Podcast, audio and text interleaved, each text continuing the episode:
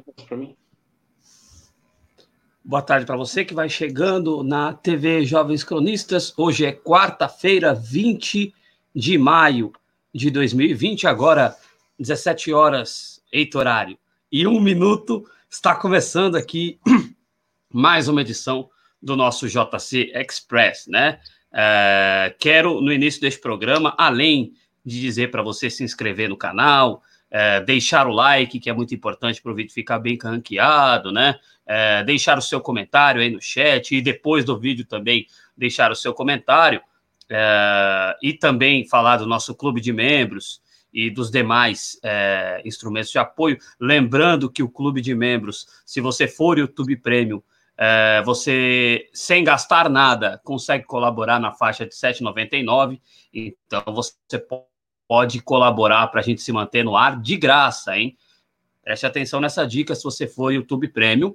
Eu quero também agradecer, nós chegamos à marca de 5 mil seguidores é, no Twitter, né? Então, muito obrigado aí. A gente, eu lembro que no começo do ano nós estávamos com um pouco mais de 2 mil é, e já estamos com 5 mil, né? Então, obrigado a vocês por esse apoio. Nós estamos há sete anos aí nessa luta.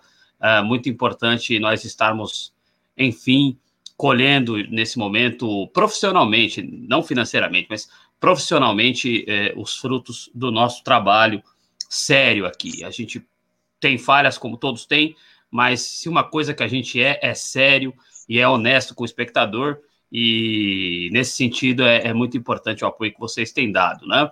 É, bom, eu e o Cláudio Porto, a quem eu dou boa tarde, nós vamos receber aqui é, o grande Dorberto Carvalho, que é presidente do Sindicato dos Artistas e Técnicos de Arte do Estado de São Paulo.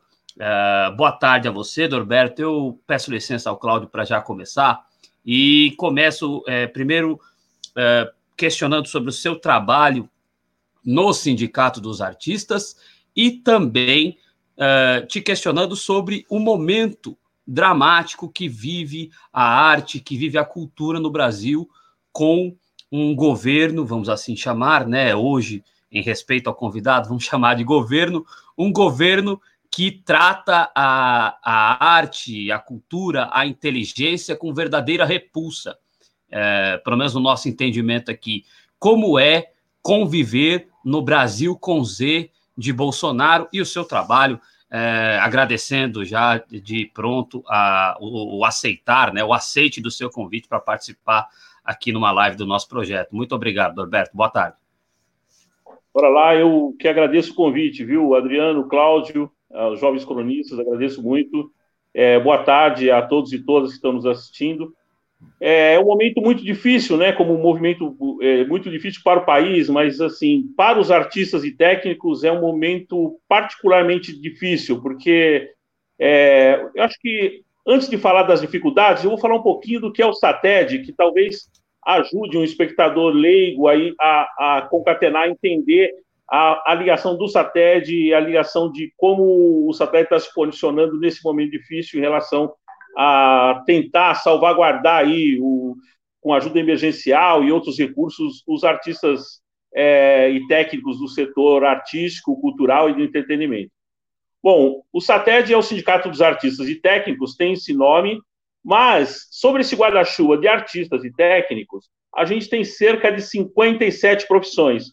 Profissões regulamentadas, a gente tem uma lei que regulamenta a profissão, é, é a Lei 6533 de 1978, e diz lá que o que é o artista, o que é o técnico, e, e dentro desse o que é o artista, o que é o técnico, nós temos, por exemplo, técnico, técnico de som, técnico de luz, nós temos o holding, que não é, na verdade, não está na, na, na, regulamentação, mas é, faz parte das profissões correlatas, que não são regulamentadas, mas elas fazem parte do nosso sindicato, é, modelos, é, dubladores, artistas em publicidade, artistas em musicais, circos, toda a esfera de circo, trapezistas, malabaristas, é, palhaços, toda a esfera de artistas que trabalham na televisão, mas também trabalham em publicidade, é, trabalham em teatro, em teatro de grupo.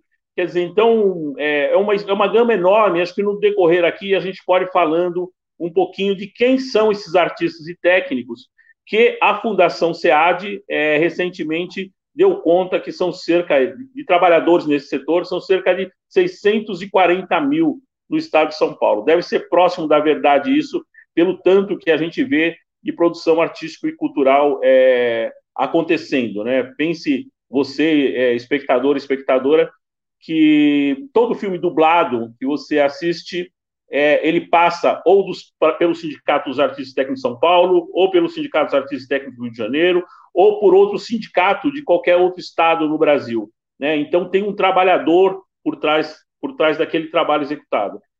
É, o SATED ele já vinha numa luta enorme antes da, da pandemia, já vinha tentando aí é, resistir em relação aos ataques que vêm sendo desfechados desde o governo Temer e depois intensificados pelo governo Bolsonaro.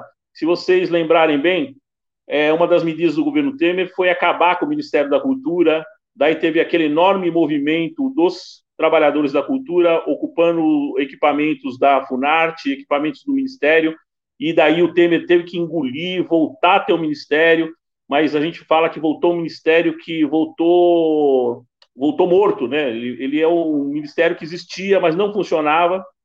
E depois, durante a campanha do governo Bolsonaro, acho que todos acompanharam, né?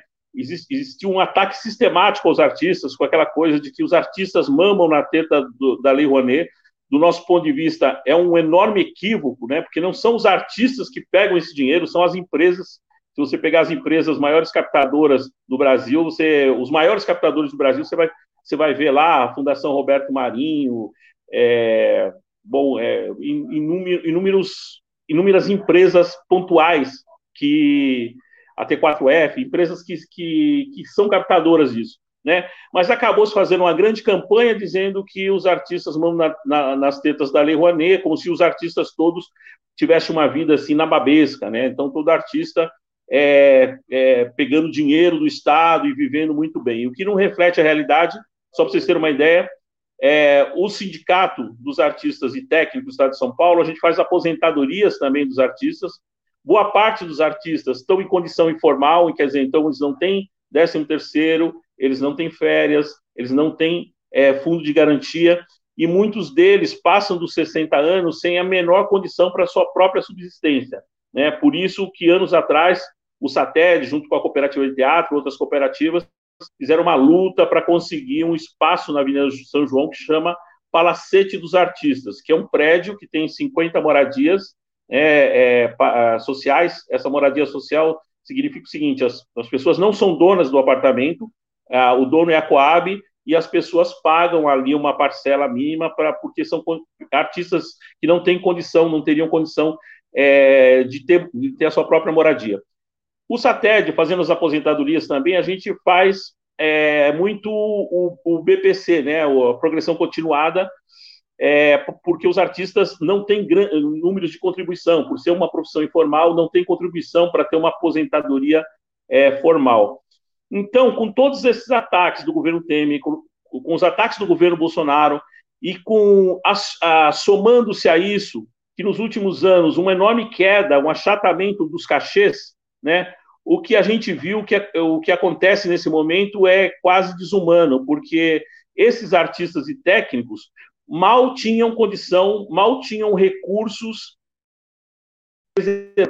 para é, sobreviver na própria condição do trabalho intermitente, que é característico da nossa categoria mais ou menos como o trabalho da diarista. Né? Então, a diarista vai lá, ela realiza um trabalho, ela recebe e depois ela vai para outra casa, realiza um trabalho. É muito próximo, para um espectador entender, é muito próximo do trabalho da diarista. É um trabalho informal e que tem essa intermitência. E, e esses profissionais não tinham sequer recurso para segurar essa intermitência característica, o período que, que não está trabalhando. Então, quando veio a pandemia, se vocês se recordam bem, é, a declaração do, do governador João Dória o primeiro, a primeira determinação que ele diz é o seguinte: ó, fechem os teatros, fechem os cinemas, né? E quem lembra nesse, nesse comecinho da pandemia, da questão do isolamento social, do distanciamento social, é, que os shoppings vieram depois, né? Os, os, os teatros e os cinemas foram fechados primeiros, primeiro que os shopping centers, né? Então, é, frente a isso, a gente está vivendo uma situação muito difícil na categoria, que esses trabalhadores que já não tinham recurso, hoje estão completamente dependentes, muitos deles são completamente dependentes, assim, de cestas básicas, o SATED distribuiu cerca de 600 cestas básicas, nós estamos fazendo um pedido de mais de 1.500 cestas para o governo do estado, essas 500 cestas básicas, 500 e 500 e 600 que a gente distribuiu, vieram de contribuição dos próprios artistas e técnicos que, que demonstraram sol, grande solidariedade, depositando recursos no fundo para que o sindicato pudesse fazer esse atendimento. Ao par disso, o sindicato tem se movimentado em todas as direções, tentando buscar ajuda emergencial, é, por, a exemplo do que existe em outros países, por exemplo, que partiu de iniciativa do próprio governo, né, de o, o, o, governo francês, por exemplo, que já se prontificou a dar ajuda emergencial para os artistas e técnicos, até muito depois da pandemia, porque a gente sabe que, mesmo quando acaba a pandemia, esse setor não é um setor que vai voltar rapidamente. Então, você tem um setor praticamente paralisado. Então, nesse sentido, o que nós fizemos? Nós recorremos à, à então secretária é, especial de cultura, Regina Duarte, que, como todos viram, é, caiu hoje, né? É, foi promovida a, a Cinemateca Brasileira. Eu gosto muito da Cinemateca, viu? Vou registrar isso aqui. Eu gosto muito daquele espaço lá. Já tive uma reunião com o Gilberto Gil ali e adoro aquele espaço. Eu acho até que esse prêmio de consolação ela nem merecia, mas não vou entrar nesse assunto agora. É, recorremos então à Regina Duarte, né? Chegamos a fazer a proposta no começo da pandemia, fizemos a proposta antes mesmo que tivesse aquela votação no Congresso para os 600 reais, fizemos a proposta que tivesse um voucher para os artistas, né? Para você ter uma ideia, para quem, quem é leigo de, de, desse universo, eu vou dar um exemplo é, da onde poderiam vir os recursos. A gente tem uma coisa que chama Fundo Nacional de Cultura, que, salvo engano, hoje deve estar em torno de 1 bilhão e 400 milhões de reais. Né? A gente tem o Fundo Nacional do Audiovisual, Audiovisual que também está parado, deve estar em torno de um bilhão de reais. Na verdade, é o seguinte: esse fundo está contingenciado, né? É, a Casa Civil, junto ali com, com o Paulo Guedes, junto com a economia, é, contingenciou esse recurso, mas a função do é, especial de cultura, ou secretário especial de cultura, é buscar é, condições para que esses recursos sejam é, descontingenciados em favor de salvar o setor artístico e cultural nesse momento. Foi assim durante a gestão do Gilberto Gil, durante todo o momento, depois da gestão de Juca Ferreira, sempre o titular da pasta ele tem um zelo pelo setor, é, pelo setor que, que, é, que, ele é responsável, que a pasta é responsável. É, um exemplo disso é o próprio, é o próprio Ministério é, da, da, Agricultura. Veja a luta que a, que a ministra Tereza Cristina faz para defender o, o, o, agronegócio, os ruralistas. Né? Duvido que contingencie algum um centavo lá no setor de, do agronegócio que a ministra não vai se mover, articular politicamente para que o setor seja salvaguardado. É, nós vimos assim, nós, é, uma, uma, um completo descaso do governo Bolsonaro, né, uma ação deliberada essa ação deliberada, ela se refletiu é, na própria indicação é, do, do ex-secretário estadual de Cultura, Roberto Alvim, né, sobre o qual pesa é, dois processos do SATED e uma denúncia no Ministério Público. O Sindicato dos Artistas e Técnicos do Estado de São Paulo foi o primeiro sindicato, a primeira instituição que se posicionou logo naquela declaração que ele faz o ataque à atriz Fernanda Montenegro. Nós já denunciamos dali, né? E depois a última denúncia foi em relação à ocupação do Teatro Glauci Rocha do Rio de Janeiro, que a rigor não está na nossa base, teria o sindicato o satélite do Rio de Janeiro, mas tivemos uma pressão muito grande dos artistas para que nós nos posicionássemos em relação a isso e também denunciamos por nessa ocasião por improbidade administrativa. Tem todo aquele episódio que vocês conhecem que é, apologia ao nazismo, né? É, e se tiver um tempinho depois, eu posso até fazer uma, uma digressão, se vocês permitirem, fazer uma digressão no outro momento, é, sobre como, o, como os, o, os regimes de direita eles tratam a cultura e como os regimes de extrema direita tratam a cultura, porque tem uma diferença. Eu fiz um debate recentemente sobre censura, né? Porque a gente sofreu esse período de censura recentemente no governo Bolsonaro, é, censura nos aparelhos de cultura do Banco do Brasil, da, da Caixa Econômica, quer dizer, do, é, e, e toda a censura econômica também que a gente vem sofrendo, que é a censura econômica propriamente, né? Que é, é cortar completamente os recursos. Mas nesse debate que eu estava fazendo sobre a censura, alguém falava assim: olha, nós estamos vivendo o mesmo momento da censura no regime militar. Eu discordo, discordo e vou dizer por que, que eu discordo que essa censura que a gente está vivendo hoje, ela não é, é, é, ela é similar à do regime militar, mas ela não pode, podemos dizer que ela é exatamente igual à censura do regime militar. Porque no regime militar, você pegar os artistas que foram censurados, você vai encontrar lá Gilberto Gil, Caetano Veloso, Chico Buarque, Geraldo Vandré, você vai contar, encontrar alguns artistas que eles já são artistas estabelecidos, eles não, tão, não são artistas em formação. Né? O que acontece com a censura agora no governo Bolsonaro, que ela solapa na base da produção cultural. Né? Eu costumo dar sempre esse exemplo, que no Rio de Janeiro, na Câmara Municipal do Rio de Janeiro, tramita um PL que visa proibir o passinho. O que, é o passinho? O passinho é uma dança de periferia, uma dança, como diz lá no Rio de Janeiro, uma dança de subúrbio, né? uma dança das, das comunidades. Quer dizer, então estão preocupados de que é, de matar a cultura no nascedouro. Né? Eles não estão preocupados apenas em acabar com a cultura, com os grandes artistas e isso tudo. Né? Aliás, até porque o próprio mercado vai manter esses grandes artistas. Né? O que não vai manter os grandes artistas, o que não, não, não vai sobreviver sem o mercado, é essa pequena produção, é esse nascedouro da cultura. Né? Então, a par dessa censura que existe no Rio de Janeiro contra o passinho, né? Existe a censura em São Paulo também contra o funk, podemos discutir isso mais aprofundado, tem gente que vai discordar tal, mas é uma expressão cultural o funk. E tem, tivemos aqui no interior de São Paulo, em São José do Rio Preto, é, a censura na, na produção de um espetáculo baseado num texto do João Guimarães Rosa. Quer dizer, então estão barrando aquele teatro na escola. E vou dizer para vocês, é, 99% dos artistas começaram fazendo teatro nas, nas, escolas, né? A escola é um nascedouro da produção cultural. Então, o governo, então, ele está atacando na base da produção cultural. Então, ele está censurando a base da produção cultural. Quando ele faz isso, ele, ele não atinge diretamente, olha, vou, vou acabar com a, com, a, com a produção cultural agora. Ele quebra qualquer possibilidade, ele quebra a corrente, qualquer possibilidade de, de, a, de, a, de, a, de a cultura ter essa correia de transmissão, dessa produção cultural que começa na infância, ela se desenvolvendo e passando de geração para geração. Quer dizer, do meu ponto de vista, isso é muito, mas assim, enormemente, é, se é que pode se tem esse termo de mais criminoso, porque criminoso já é um termo para mim é, já exa exacerbadamente forte, né? Mas assim, podemos alguém poderia dizer, ah, não, isso é mais criminoso. Então vamos usar isso, é mais criminoso ainda do que aconteceu durante o regime militar. E agora, fazer uma pequena digressãozinha aqui sobre o, a censura, a, a cultura nos governos de direita e a cultura nos governos de extrema direita.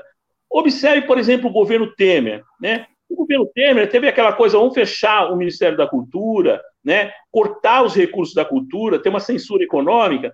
Mas, assim, os governos de direita, em geral, como que eles veem a cultura? Eles veem a cultura como uma coisa utilitária. Se você pegar muitas prefeituras é, do interior de São Paulo, elas olham para a cultura e falam assim: olha, vamos criar aqui um departamento de cultura para quando formos fazer a, a festa da uva. Vamos criar um departamento de cultura para criar uma bandinha aqui para quando o prefeito for inaugurar alguma obra aqui na cidade. Então, tem, um, tem um, uma, uma relação utilitária com a produção cultural. Né?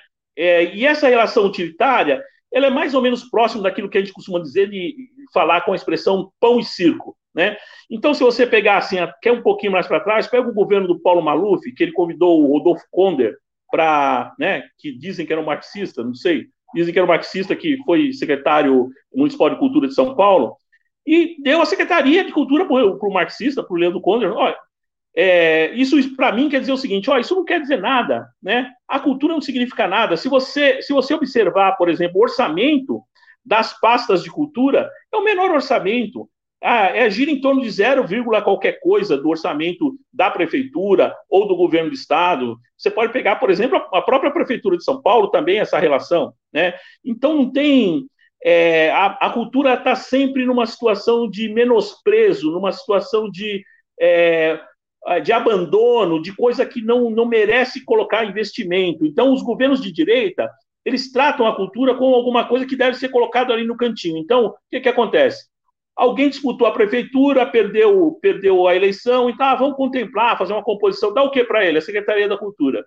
Todas as disputas né, é, para a formação dos governos, seja de governos municipais, estaduais ou federais, percebam, a disputa se dá em torno das pastas que têm orçamento, em torno da, da pasta da educação, da pasta da saúde. Ninguém fica ávido assim, ah, eu quero a cultura, eu quero a cultura. Não, não é, porque a cultura não tem dinheiro.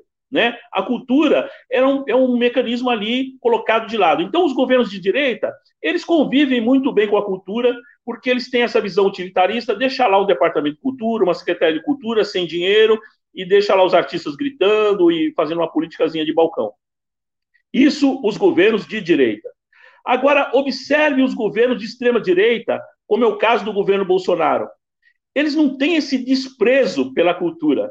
Eles percebem a importância da cultura na formação de corações e mentes. Eles percebem a importância da cultura na formação do discernimento, a importância na cultura da cultura na formação do pensamento crítico.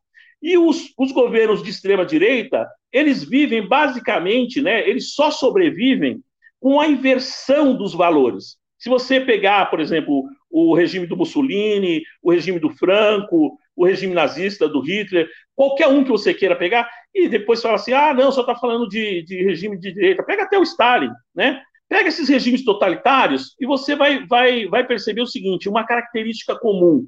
É preciso fazer uma inversão de valores. Né? Então, quando a, a nossa ex-secretária, agora, né, nossa ex-secretária especial de cultura, ela vai lá para a CNN, na, na, CNN, naquela entrevista, e diz o seguinte: olha, a tortura, não, a tortura não é nada, a tortura sempre existiu.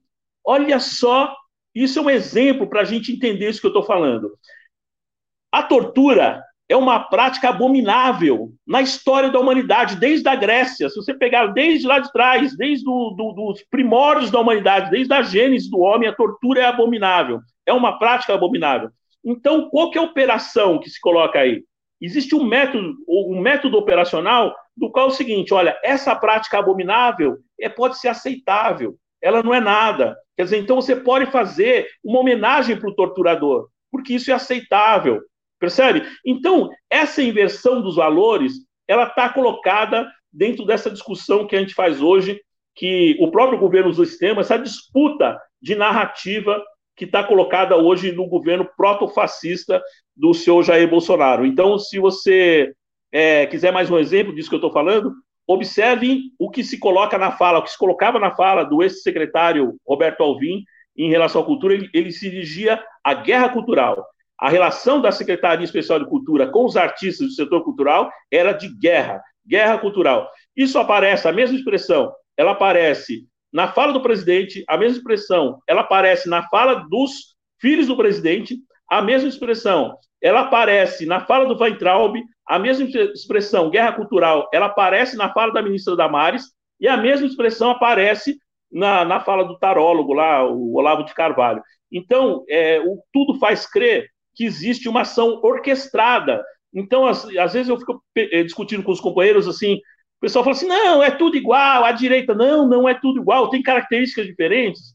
E a gente tem que entender essas características, inclusive para poder combater isso. O que está colocado hoje não é apenas censurar a produção cultural. O que está colocado no regime eh, do senhor Jair Bolsonaro, no regime de extrema-direita, está colocado o completo aniquilamento da produção cultural e dos seus fazedores, dos seus, dos seus dos sujeitos da cultura, que são os artistas, os técnicos, os trabalhadores da cultura em geral.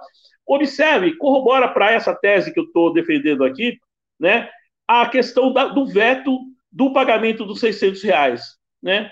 Por que vetar os 600 reais dos artistas e técnicos? Por que essa preocupação? Né? Por que a preocupação, por exemplo, de colocar um, um, praticamente um, uma pessoa, um completo imbecil, como que é o caso do sujeito que ocupa lá a Fundação Palmares, né? Porque ele é um completo imbecil. Qual que, qual que é a, a Qual que é a lógica disso? Existe uma lógica, existe um método. Se a gente não entender que existe uma lógica, existe um método, a gente vai se perder, porque a gente vai ficar achando que o governo Bolsonaro é apenas um governo idiota, mais um governo imbecil, que não sabe para onde vai. E eu digo para vocês, em relação à cultura, eles sabem muito bem para onde vão. Eles sabem. Quer dizer, então, existe uma ação deliberada, uma ação pensada, uma ação com método em relação à cultura, né? que reflete nessa, nessa questão do corte, né? e reflete em questão também. É lógico, você fala assim: olha, você sabe de tudo isso e você foi pedir dinheiro para salvar os artistas lá para a Regina Duarte? Fui, porque essa é a função do sindicato. Independente do regime, se for um regime de direita, extrema-direita, seja o que for, esquerda, seja o que for, a função do sindicato é lutar pelos interesses dos artistas e técnicos, é salvaguardar esses interesses da produção cultural, do setor artístico-cultural, para que ele continue funcionando. Daí é o seguinte: tem uma questão também, um debate em cima do que é o setor artístico-cultural, que acho que não vai dar tempo de desenvolver tudo aqui, mas assim, a cultura em si, o que que, qual que é a, a, o grande material da cultura? O grande material da cultura é a condição humana. O grande material da cultura são os valores humanos, né? Eu vou lembrar uma coisa aqui aleatória, mas que me ocorreu outro dia é, e numa conversa com um amigo, né?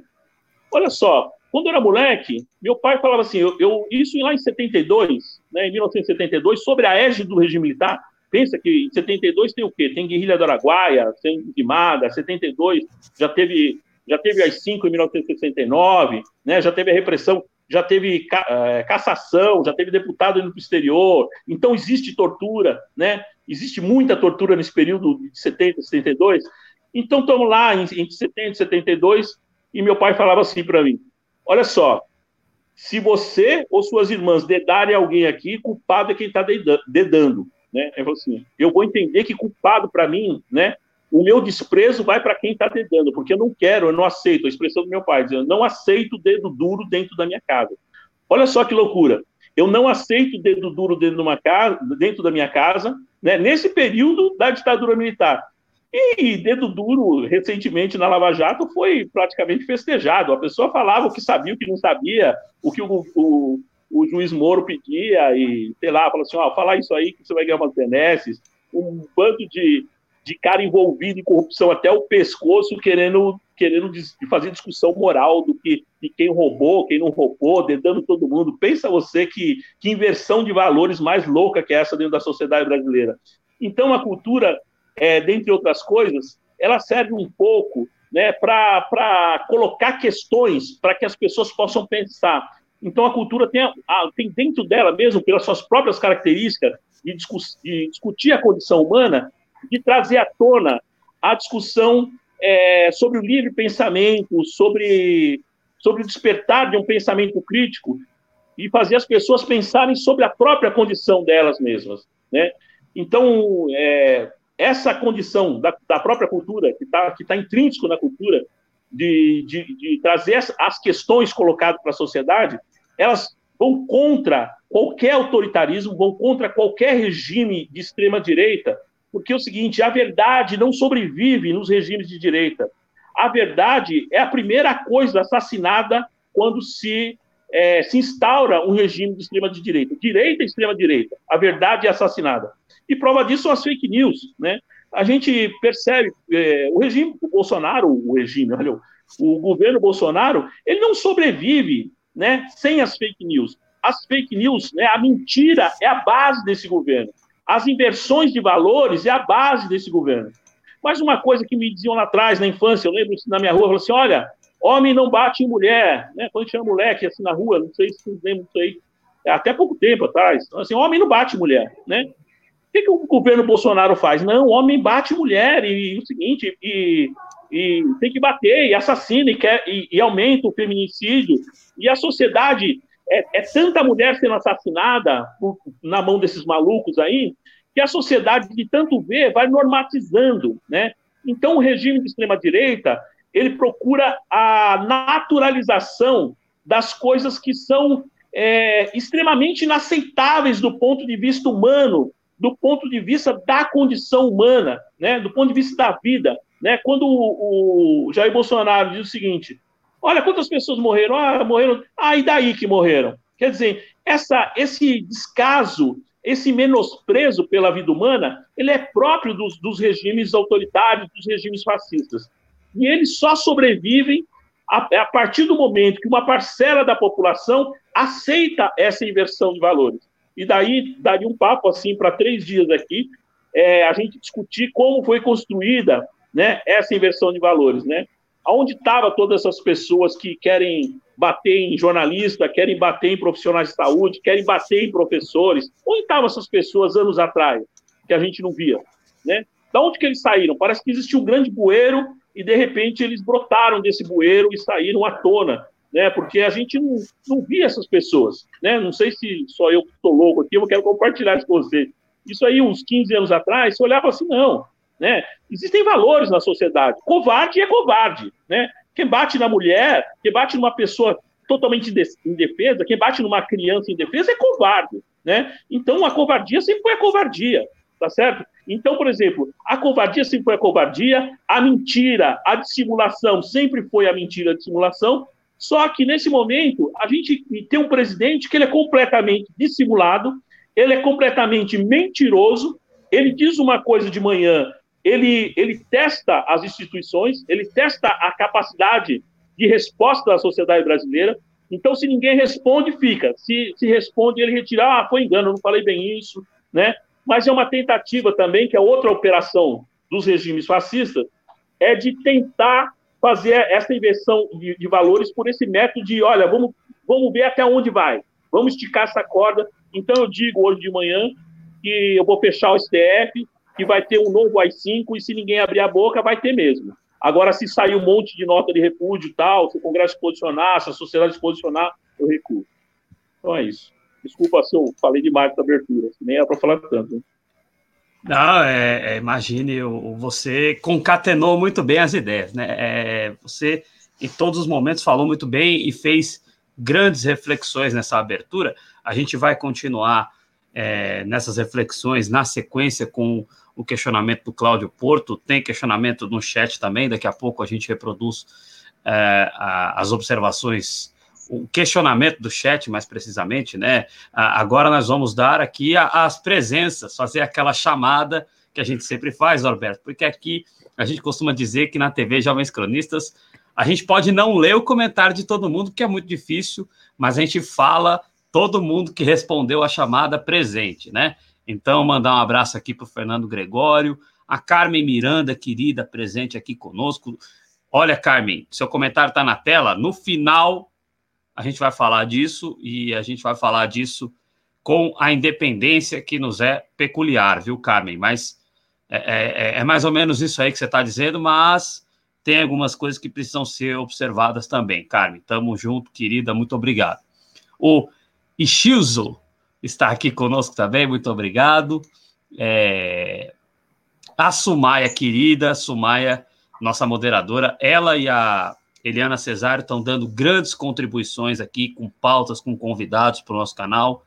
Ambas uh, estão nos ajudando muito e, nesse sentido, é, é interessante é, tê-las como moderadoras. A Sumaia já está habilitada aí como moderadora. Obrigado de coração a colaboração que a Sumaia tem dado, assim como a querida Eliana Cesário. É... Regina Duarte caiu da escada, está falando aqui a Carmen Miranda, o Ted Herr está aqui conosco, o Anti-Man, sempre aqui conosco também. É, vamos ver quem mais está aqui. O Leão do Psi, lá direto de Fortaleza, muito obrigado. Está dizendo que a Regina Duarte é a boba da corte. É, já já a gente fala de Regina Duarte. Daqui a pouco a gente coloca isso para o Dorberto Sul, pode deixar. O Vinícius Souza Patrício está aqui conosco, está falando que a guerra cultural do Partido Fascista não é só censura, é um ataque direto, né? Como bem colocou aí o, o Dorberto, é, a Nani Pérez aqui conosco, muito obrigado. É, o Ted Herr, sempre com as suas observações muito legais. É, deixa eu ver quem mais que está aqui na chamadinha. O Andy 1146, obrigado é, tá falando da cloroquina aqui. É, é, eu prefiro tubaína baré. Se não tiver baré, pode ser convenção. É, é isso aí. É, a Sumaia colaborando com o Super Sticker aqui com três reais, muito obrigado. É, a Elizabeth Silva aqui, muito obrigado pela presença, né? É, é o Ted Hare lembrando o Raulzito aqui, fala falta de cultura para cuspir na estrutura. A cultura, ela é muitas vezes mesmo realmente é, essa transgressão, né? Essa é, é, os fascistas eles não suportam a cultura, eles fazem de tudo para calar a cultura, como o próprio Dorberto já refletiu é, na sua primeira participação aqui no programa de hoje. Cláudio, fica à vontade para você direcionar o seu questionamento, o seu primeiro questionamento ao Dorberto. Mais uma vez, boa tarde para você, meu amigo. Boa tarde, Adriano. Olá, o espectador e a espectadora. Bom, é, de fato, a primeira intervenção do Dorberto é ótima porque faz aqui já um bom e relevante diagnóstico da situação. Né? Eu vejo que foi muito feliz porque se tem uma coisa que nós precisamos também é, colaborar né, para essa discussão, é, desconstruindo a narrativa de que artistas são só os globais. Né? Nós temos técnicos, nós temos um, uma série de, de categorias que estão aí é, dentro dessa indústria, né? a indústria da cultura brasileira. E aí, o Norberto trouxe isso já no início, depois é, levou a conversa para um, um, ponto que é excelente. O desgoverno Bolsonaro ele tem uma característica que é a característica que a gente aborda aqui em outras áreas, né? E que também é, recai ali sobre essa área da cultura. É, primeiro, antes, eu quero só destacar, é muito importante lembrar que é, é, essa desconstrução, né, ou da, da, da cultura brasileira, ou, ou melhor, né, é, essa, essa, essas ações que são sim deliberadas para minar as forças da, dos artistas, principalmente do Brasil, né, das manifestações artísticas do Brasil, ela começa com o desgoverno Temer, apesar de ali ainda você ter uma, uma, uma um, certo não ser tão descarado como é agora, não, não tão explícito, né? Porque, de fato, no primeiro momento não tínhamos mais o Ministério da, da, da Cultura, aí depois de uma certa gritaria a, a cultura volta a ter um ministério, inclusive um dos ministros hoje é, é secretário da Cultura aqui no estado de São Paulo, né? Então, o que é o Sérgio Sá Leitão, né? Então, veja só como eles lá conseguiram se desdobrar lá e, pelo menos para mídia, e, enfim, por um tempo é, a, a, man, manteve as aparências. Mas eu quero bater num ponto que é muito feliz, que é a de que o desgoverno Bolsonaro, pelo menos os seus integrantes, né, eles estão é, estabelecendo uma contracultura, né? Eles se ocupam da, do, do, aparato do Estado para estabelecer a cultura que eles julgam ser a, a, cultura adequada, que não é, na verdade, não é nem cultura, é, é desconstruir tudo que existe e impor algo que é muito autoritário. E aí eu trago aqui um nome, para além dos cinco secretários especiais de cultura que teve ao longo do desgoverno Bolsonaro, já, apesar dos poucos meses, né, um, um ano e cinco meses, tem um nome que me chama muita atenção, Roberto, que é o, o do Rafael Nogueira, que hoje está na Biblioteca Nacional. Ele é o, eu acredito que seja o, a, a, classificação do cargo que seja diretor da Biblioteca Nacional. É, e, e, e, ele é, é, é, talvez aí uma, uma figura que mostre muito bem como eles estão ali exatamente para estabelecer a contracultura. Ele, para além desse cargo né, na Biblioteca Nacional, ele faz ponta em documentários né, produzidos aí por uma produtora né, é, que tem claramente ali um viés revisionista, de, de negar e também de revisar a história. Aí eu passo a palavra para você para a gente continuar nesse ponto, porque para além da, do, do, do, tão tosco que é o desgoverno Bolsonaro, tem método, tem uma agenda e eles estão ah, conseguindo aí diariamente é, ocupar cargos aqui ali, né? Para, oh, veja, eu trouxe aqui o Rafael Nogueira, mas nem citamos aqui, o Roberto citou, né? O Sérgio Camargo, que, que está lá de fato é, com a missão de acabar com a Fundação Palmares, inclusive com o nome, já começar pelo nome, né? Para não dizer o que ele está é, destruindo lá. Aí eu passo a palavra para o Doberto para a gente continuar nesse tema, Doberto. Como que você está, e aí principalmente a categoria, né? Todas essas categorias estão observando isso, porque é, está é, em construção no Brasil né, uma, uma, uma outra cultura que não é a cultura que, por exemplo, é, leva em consideração o que nós temos como construção social mesmo, enquanto sociedade, cara. Bom, bora lá. É, eu costumo dizer, né, durante a pandemia, já, já usei essa expressão várias vezes, vou usar hoje de novo aqui, que assim, hoje nós vivemos o setor cultural praticamente paralisado, né? Praticamente porque se você, quem está em casa vendo Netflix, tá, tá é, fluindo cultura, né? Quem está vendo as lives está fluindo cultura, a cultura não, não para. É, mas a, a, expressão que eu, que, eu, que eu vou dizer aqui é o seguinte: a gente costuma dizer, salvemos as pessoas, é, que as pessoas salvarão a cultura.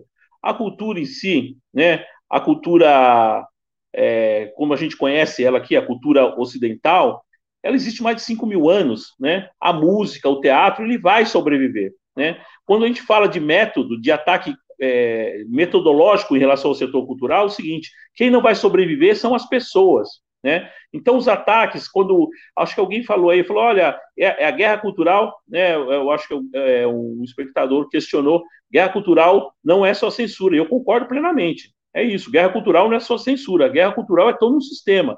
É quem você coloca na gestão dos equipamentos, é como você resolve a questão do financiamento público para a cultura, no caso, resolve não tendo financiamento nenhum, e até quando necessita-se de uma ajuda emergencial, né, que eu vou voltar a repetir aqui, o governo Bolsonaro foi lá e vetou os 600 reais para os, para os artistas e técnicos. Ao par disso, eu queria dizer o seguinte, que também por parte do governo do estado aqui, por parte da prefeitura, existe um silêncio, e um silêncio criminoso também, porque do governo Bolsonaro, a gente espera essa guerra cultural. Mas o, o, do, dos governos do PSDB, a gente quer crer, ou pelo, pelo menos há de supor, que não é um governo de extrema direita. Basta, é, basta ouvir os posicionamentos do próprio Fernando Henrique Cardoso. Né? E basta ouvir também os próprios posicionamento do, do governador João Dória, quando ele, ele tem um posicionamento, é, às vezes, completamente adequado mesmo é, em relação ao OMS, em relação a, a, resolver essa questão da pandemia, mas em relação à cultura não fez nada, em relação aos trabalhadores da cultura, lá, o governo do Estado lavou as mãos, né? É, só para vocês terem uma ideia, o, a gente já chegou a fazer esse pedido também, a gente fez esse pedido de voucher aqui no, no governo do Estado, foi negado pelo, infelizmente, foi negado, é, alegou impossibilidade, o secretário é, Saleitão alegou impossibilidade. A gente está buscando outras formas de fazer com que esses trabalhadores possam sobreviver, e amanhã, quinta-feira, vai ser votado na, na Câmara Federal o projeto 1075, que é capitaneado pela deputada Benedita Silva, cuja relatora é a deputada Jandira Fegali, mas que é uma, uma série de apensos de projetos de projetos de lei que visam é, um socorro para o setor cultural. E aqui em São Paulo também tramita o PL 253, que também busca esse, essa ajuda emergencial para os artistas. O, o, que, que, é, o que, que é criminoso nesse ataque? As pessoas estão passando fome. Né? Eu, eu falei no começo da minha intervenção que o sindicato distribuiu quase 600 cestas, e daí, vou deixar bem claro aqui, a gente não fez distinção em algum momento a gente distribuiu para o pessoal que não tinha registro profissional, que era ligado à atividade é, cultural na periferia, que era ligado ao jongo, outra atividade, outra atividade desenvolvida na periferia, que, no meu ponto de vista, essa atividade também é a base da produção cultural. Né? Eu sou completamente é, fã dos saraus, dessa atividade que acontece na, na periferia, porque a atividade cultural profissional exercida pelo artista, pelo técnico, ela, ela não, não seria possível se não tivesse essa produção cultural basilar ali, não tivesse essa cultura popular, não tivesse é, o trabalho e o carinho e o cuidado na construção poética dessas pessoas que organizam saraus, dessas pessoas que, que organizam os jongos, dessas pessoas que é, organizam as festas, as festas de tambor, os, festival, os festivais de tambor, como acontece aqui na Zona Sul. Quer dizer, então, é, a gente, nesse momento, a gente está vivendo é, um momento mesmo de salvaguardar essas pessoas. A gente sabe, como falei inicialmente, é, nós somos os primeiros a serem paralisados e vão ser os últimos a voltar, né? Porque não me passa pela cabeça, né? Voltar da pandemia, as pessoas falam, não, agora vamos, né? Depois de, como está previsto, né? existe uma progressão que dá conta que nós vamos ter mais de 100 mil mortes, né? nos próximos um mês e pouco. Ah, depois de 100 mil mortes no Brasil, eu vou para o cinema, na aglomeração, vou para o teatro, não passa pela minha cabeça isso. Então, o setor ele vai continuar é, necessitando dessa ajuda.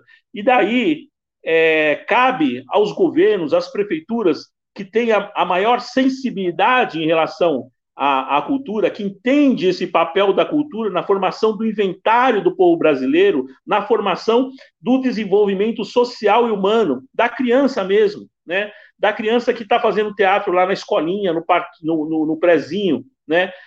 Muitas vezes essa criança, a maioria das vezes, a criança que está fazendo teatro lá no prezinho, ela não vai ser um artista, ela não vai ser um artista de teatro de grupo, ela não vai atrás do sindicato para obter o DRT, a sua carteira do registro profissional, mas ela vai se formar como ser humano, porque essa atividade do teatro vai fazer com que ela aprenda a conviver com as outras pessoas, que ela aprenda a trabalhar em grupo e que ela se torne um ser humano no sentido é, no sentido de, de um ser humano digno né, desse nome ser humano, né, que possa é, ajudar a sociedade florescer e as pessoas que estão na sua volta, né, é, viverem de forma é, sustentável e, se, e, sendo felizes, né? É isso que o ser humano busca, né? Na, na, na, na, essência, a gente busca viver bem, razoavelmente bem e ser feliz, né? E é tudo isso que o governo Bolsonaro está atacando, né? Quando você fala aí, Cláudio, dessa dessa questão da, da inversão dos valores, desse ataque de estabelecer uma nova cultura,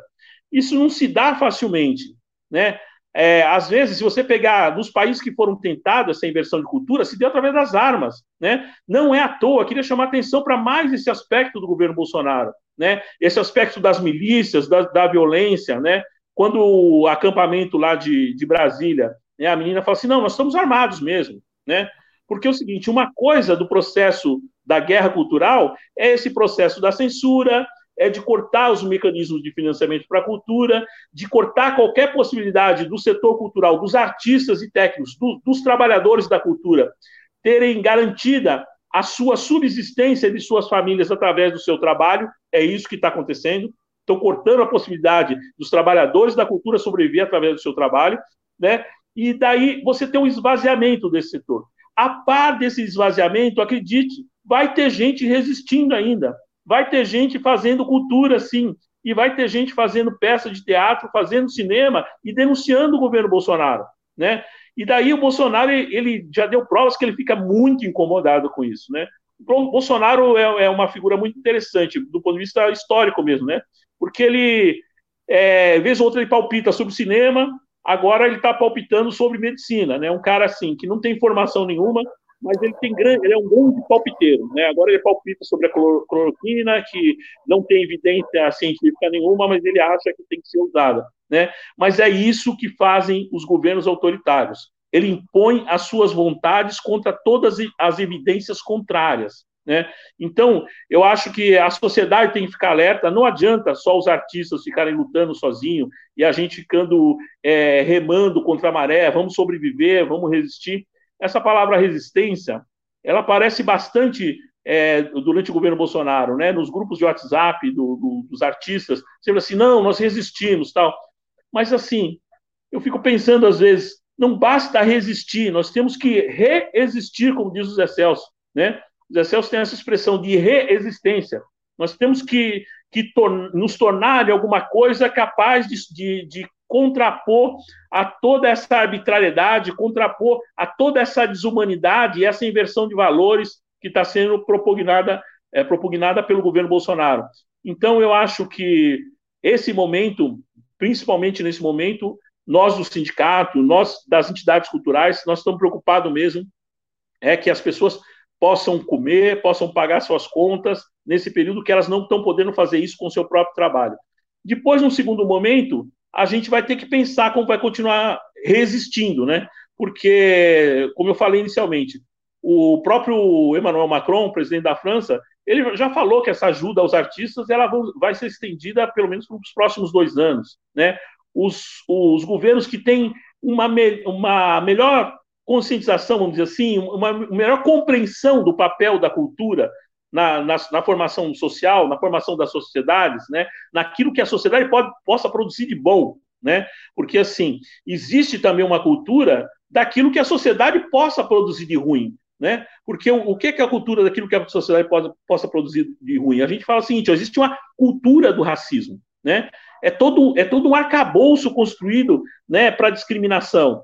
existe uma cultura do estupro. É todo um arcabouço construído para ficar algumas práticas de violência contra a mulher. Ah, ela estava com, com, uma saia muito curta, ela estava mostrando a calcinha, ah, não resisti. Quer dizer, então tem toda uma justificativa nessa inversão de valores.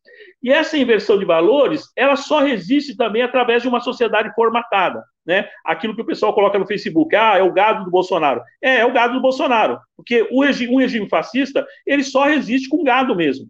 Ele não existe com as pessoas no livre pensamento. Então, quando a gente coloca a possibilidade da cultura trazer toda a diversidade. A cultura são várias culturas, não existe uma cultura brasileira. A cultura brasileira é um misto de inúmeras culturas. Né?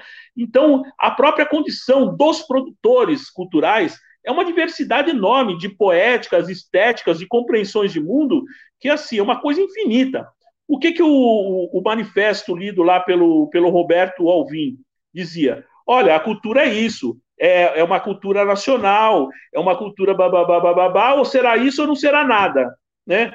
Essa possibilidade, ou será isso ou não, ser, não será nada, reflete muito a, a concepção de que, do que eles têm como, como, como produção cultural, como cultura para o país, né? A cultura não pode ser enquadrada em uma, duas coisas, ou, ou senão não será nada, né? Eu acho que até espaço para essa cultura evangélica, eu sou um dos que defende isso, eu acho que até tem espaço para essa cultura evangélica, para a música gospel. Eu acho que tem espaço, porque é, nós somos uma cultura muito diversa. Acho que tem, tem espaço para todo mundo. O que não pode, né? O que, o que é muito perigoso para a sociedade é essa formatação da cultura. É perigoso não só porque é perigoso para a formação do pensamento, é perigoso do ponto de vista da violência, porque atrás disso vem a violência. É, é preciso denunciar a todo momento o seguinte: está se gestando um regime violento no Brasil. Né? Quando se, se fala em liberar as armas, que as pessoas têm que ter, ter, ter porte de arma, depois fala lá que no acampamento as pessoas estão armadas, é, e que durante a campanha atiraram num ônibus que passou pelo Rio Grande do Sul e ficou por isso mesmo.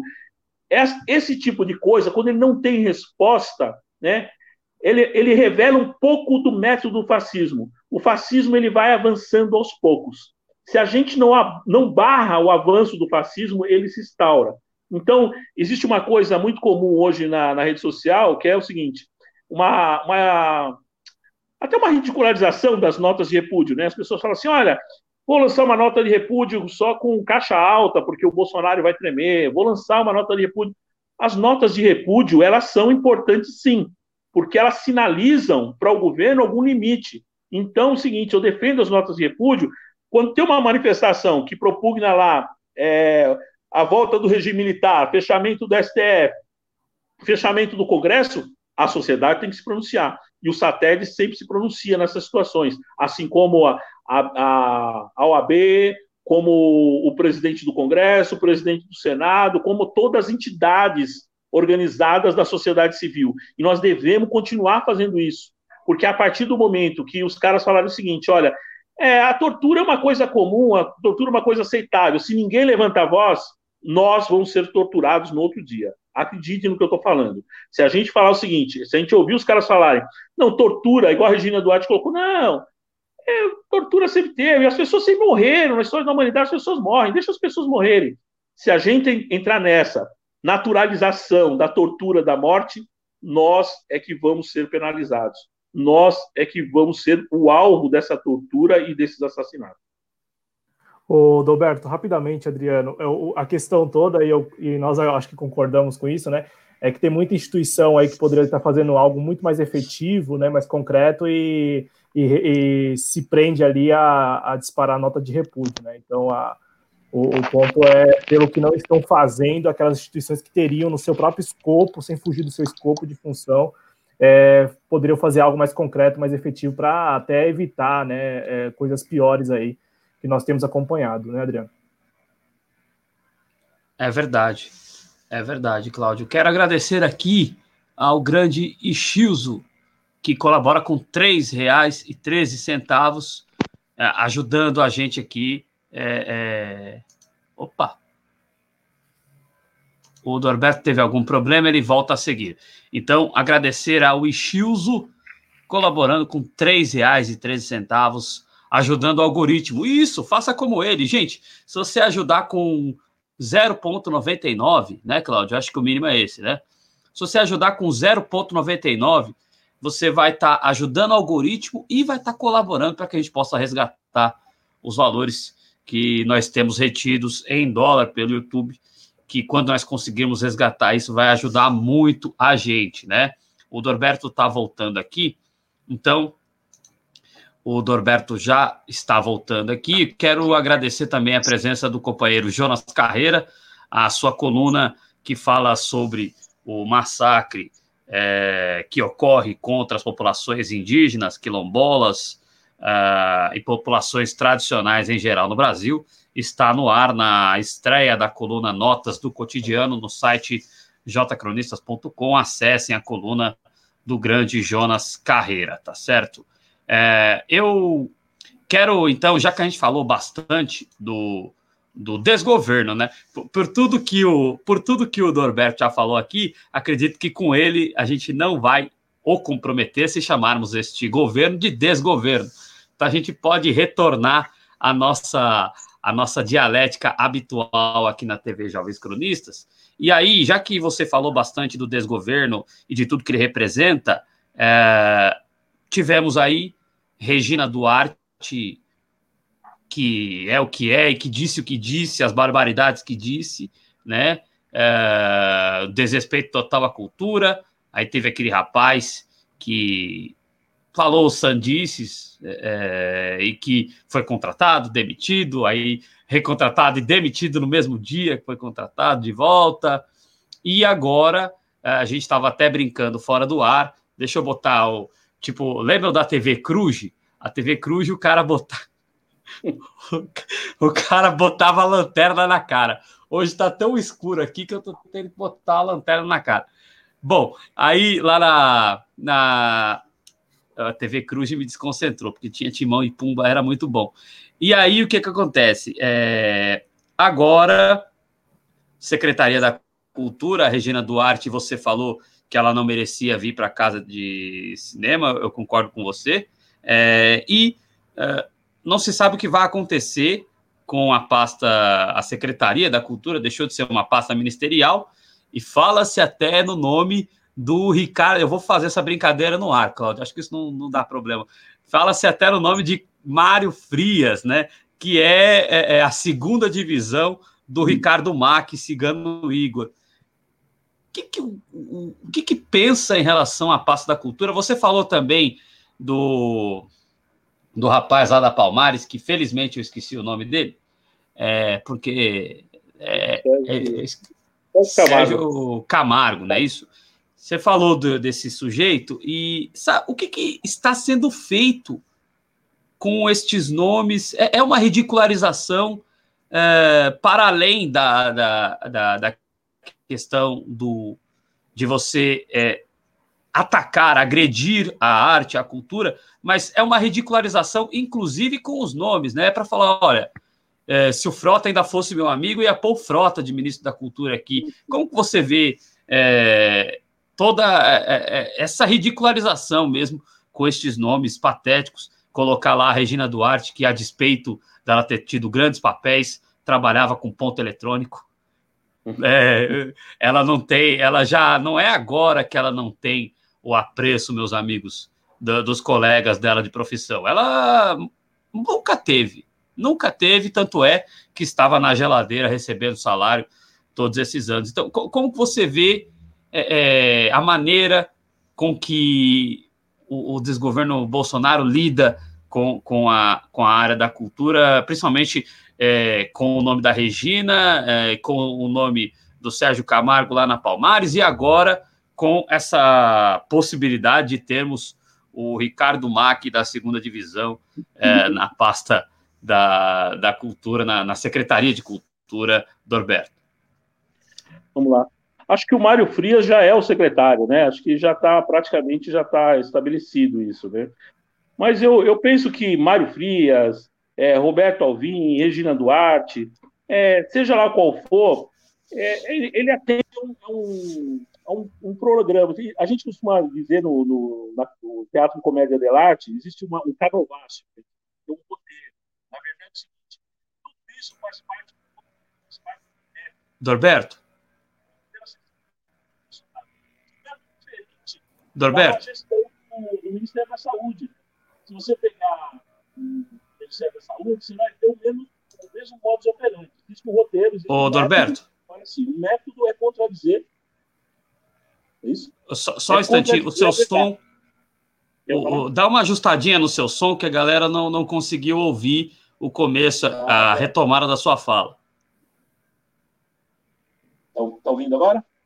Ah, agora está tá bem, pode, pode prosseguir, perdão. É, eu dizia o seguinte, que o Mário, o Mário Frias é praticamente já o secretário, e que o Mário Frias a, e a Regina Duarte, como tantos outros, como o Roberto Alvim, eles, na verdade, eles fazem parte de um roteiro, eles fazem parte de um roteiro a ser seguido, né? E esse roteiro a ser seguido diz respeito à inversão de valores, é, que é o projeto é, Guerra Cultural do governo Bolsonaro. Quer dizer, então, é, dizia também que isso não é muito diferente do que ocorre no Ministério, no Ministério da Saúde. É, pensei bem, da, o, o, com o Mandetta, quando tinha o Mandetta, depois o, o Nelson Teich, a mesma coisa, né? Eles têm que rezar a cartilha do governo Bolsonaro. Existe um roteiro a ser seguido. O roteiro é esse, ó, cloroquina. No caso do Ministério da, da, da Saúde, ó, cloroquina, tem que acabar o isolamento social, fazer o isolamento vertical. Esse é o roteiro, esse é o discurso. Né? Quem não se enquadra nesse discurso, como foi o caso do Mandetta e do Nelson Teich, não serve a esse governo. Mesmo que sejam pessoas de direita, que sejam pessoas afeitas a fazer um, um governo, vamos dizer assim, para ser simpático, dizer é, fazer um governo menos popular, né? Que tanto Mandetta como Nelson Teich estavam ali para fazer um governo menos popular, vamos dizer assim, né? É a mesma situação na cultura, né? É, Regina Duarte ou Mário Frias, eles têm que se colocar na posição de querer fazer esse governo menos popular, mas que não é só o governo menos popular. Eles entram pensando que eles vão fazer um governo apenas um governo menos popular. Não é isso que se trata. Eles vão fazer um governo, é, uma gestão completamente impopular, porque eles vão ter que seguir a cartilha do seu Jair Bolsonaro, da sua equipe, do seu mentor intelectual lá, que é o astrólogo é, Olavo de Carvalho, essa coisa toda. Né? Não é à toa. É, perceba que isso é importante também. Por que, que a Secretaria de Cultura, né, dentro do, do, do Ministério por que, que ela está forrada de olavista? Né? Por que está é, forrada de, de terraplanista? Porque a gente fala assim, ah, tem o gestor principal lá, é o fulano e tal, mas assim, e os cargos de segundo escalão, terceiro escalão? Estão tá forrados, esses caras minaram, né? minaram a, a gestão da cultura, né? Tá completamente minada, está minada por loucos, né? por esses caras lunáticos que seguem essa cartilha, né? Os, os antidarwinistas, os terraplanistas, os malucos que diz que o, o rock é, é, do demônio e essa coisa toda, né? Então é, é, é difícil a gente acreditar que o que o Mário Frias vai fazer alguma coisa fora desse roteiro, é, fora dessa cartilha. É, penso até que ele assumindo agora, ele vai ter uma conversa preliminar com, com o presidente Jair Bolsonaro né, e nessa conversa preliminar, o presidente já deve passar para ele e dizer o seguinte: ó, aqui quem, quem, manda sou eu, quem manda é o Olavo de Carvalho nos cargos, você não vai poder demitir ninguém, e, e a cartilha nossa é essa: é guerra cultural, é não ter recurso para os artistas e deixar o setor amigo aí, e o que a gente puder fazer para atrapalhar, vamos atrapalhar. É, é mais ou menos isso, né? A gente fica meio indignado porque a gente fica pensando o seguinte: cara, é, é muito pouca, é muita baixa estima dessas pessoas, né? Submeter, mesmo a Regina Duarte, né? Você falou, tinha uma história lá, estava quietinha, tá? Durante anos recebeu lá o, o soldo lá do, do, dos militares, do pai dela, tal, né? Não casou para continuar recebendo soldo, essa coisa toda. Mas estava lá boinha lá, com a sua fazenda, o seu gado, né? Ficou na história como namoradinha do Brasil, tinha um nome lá, tranquilo, né? Podia envelhecer na, na, na boinha. Mas não, por que, que essas pessoas se metem a fazer esse tipo de coisa, né? E daí eu fico pensando, eu vi a...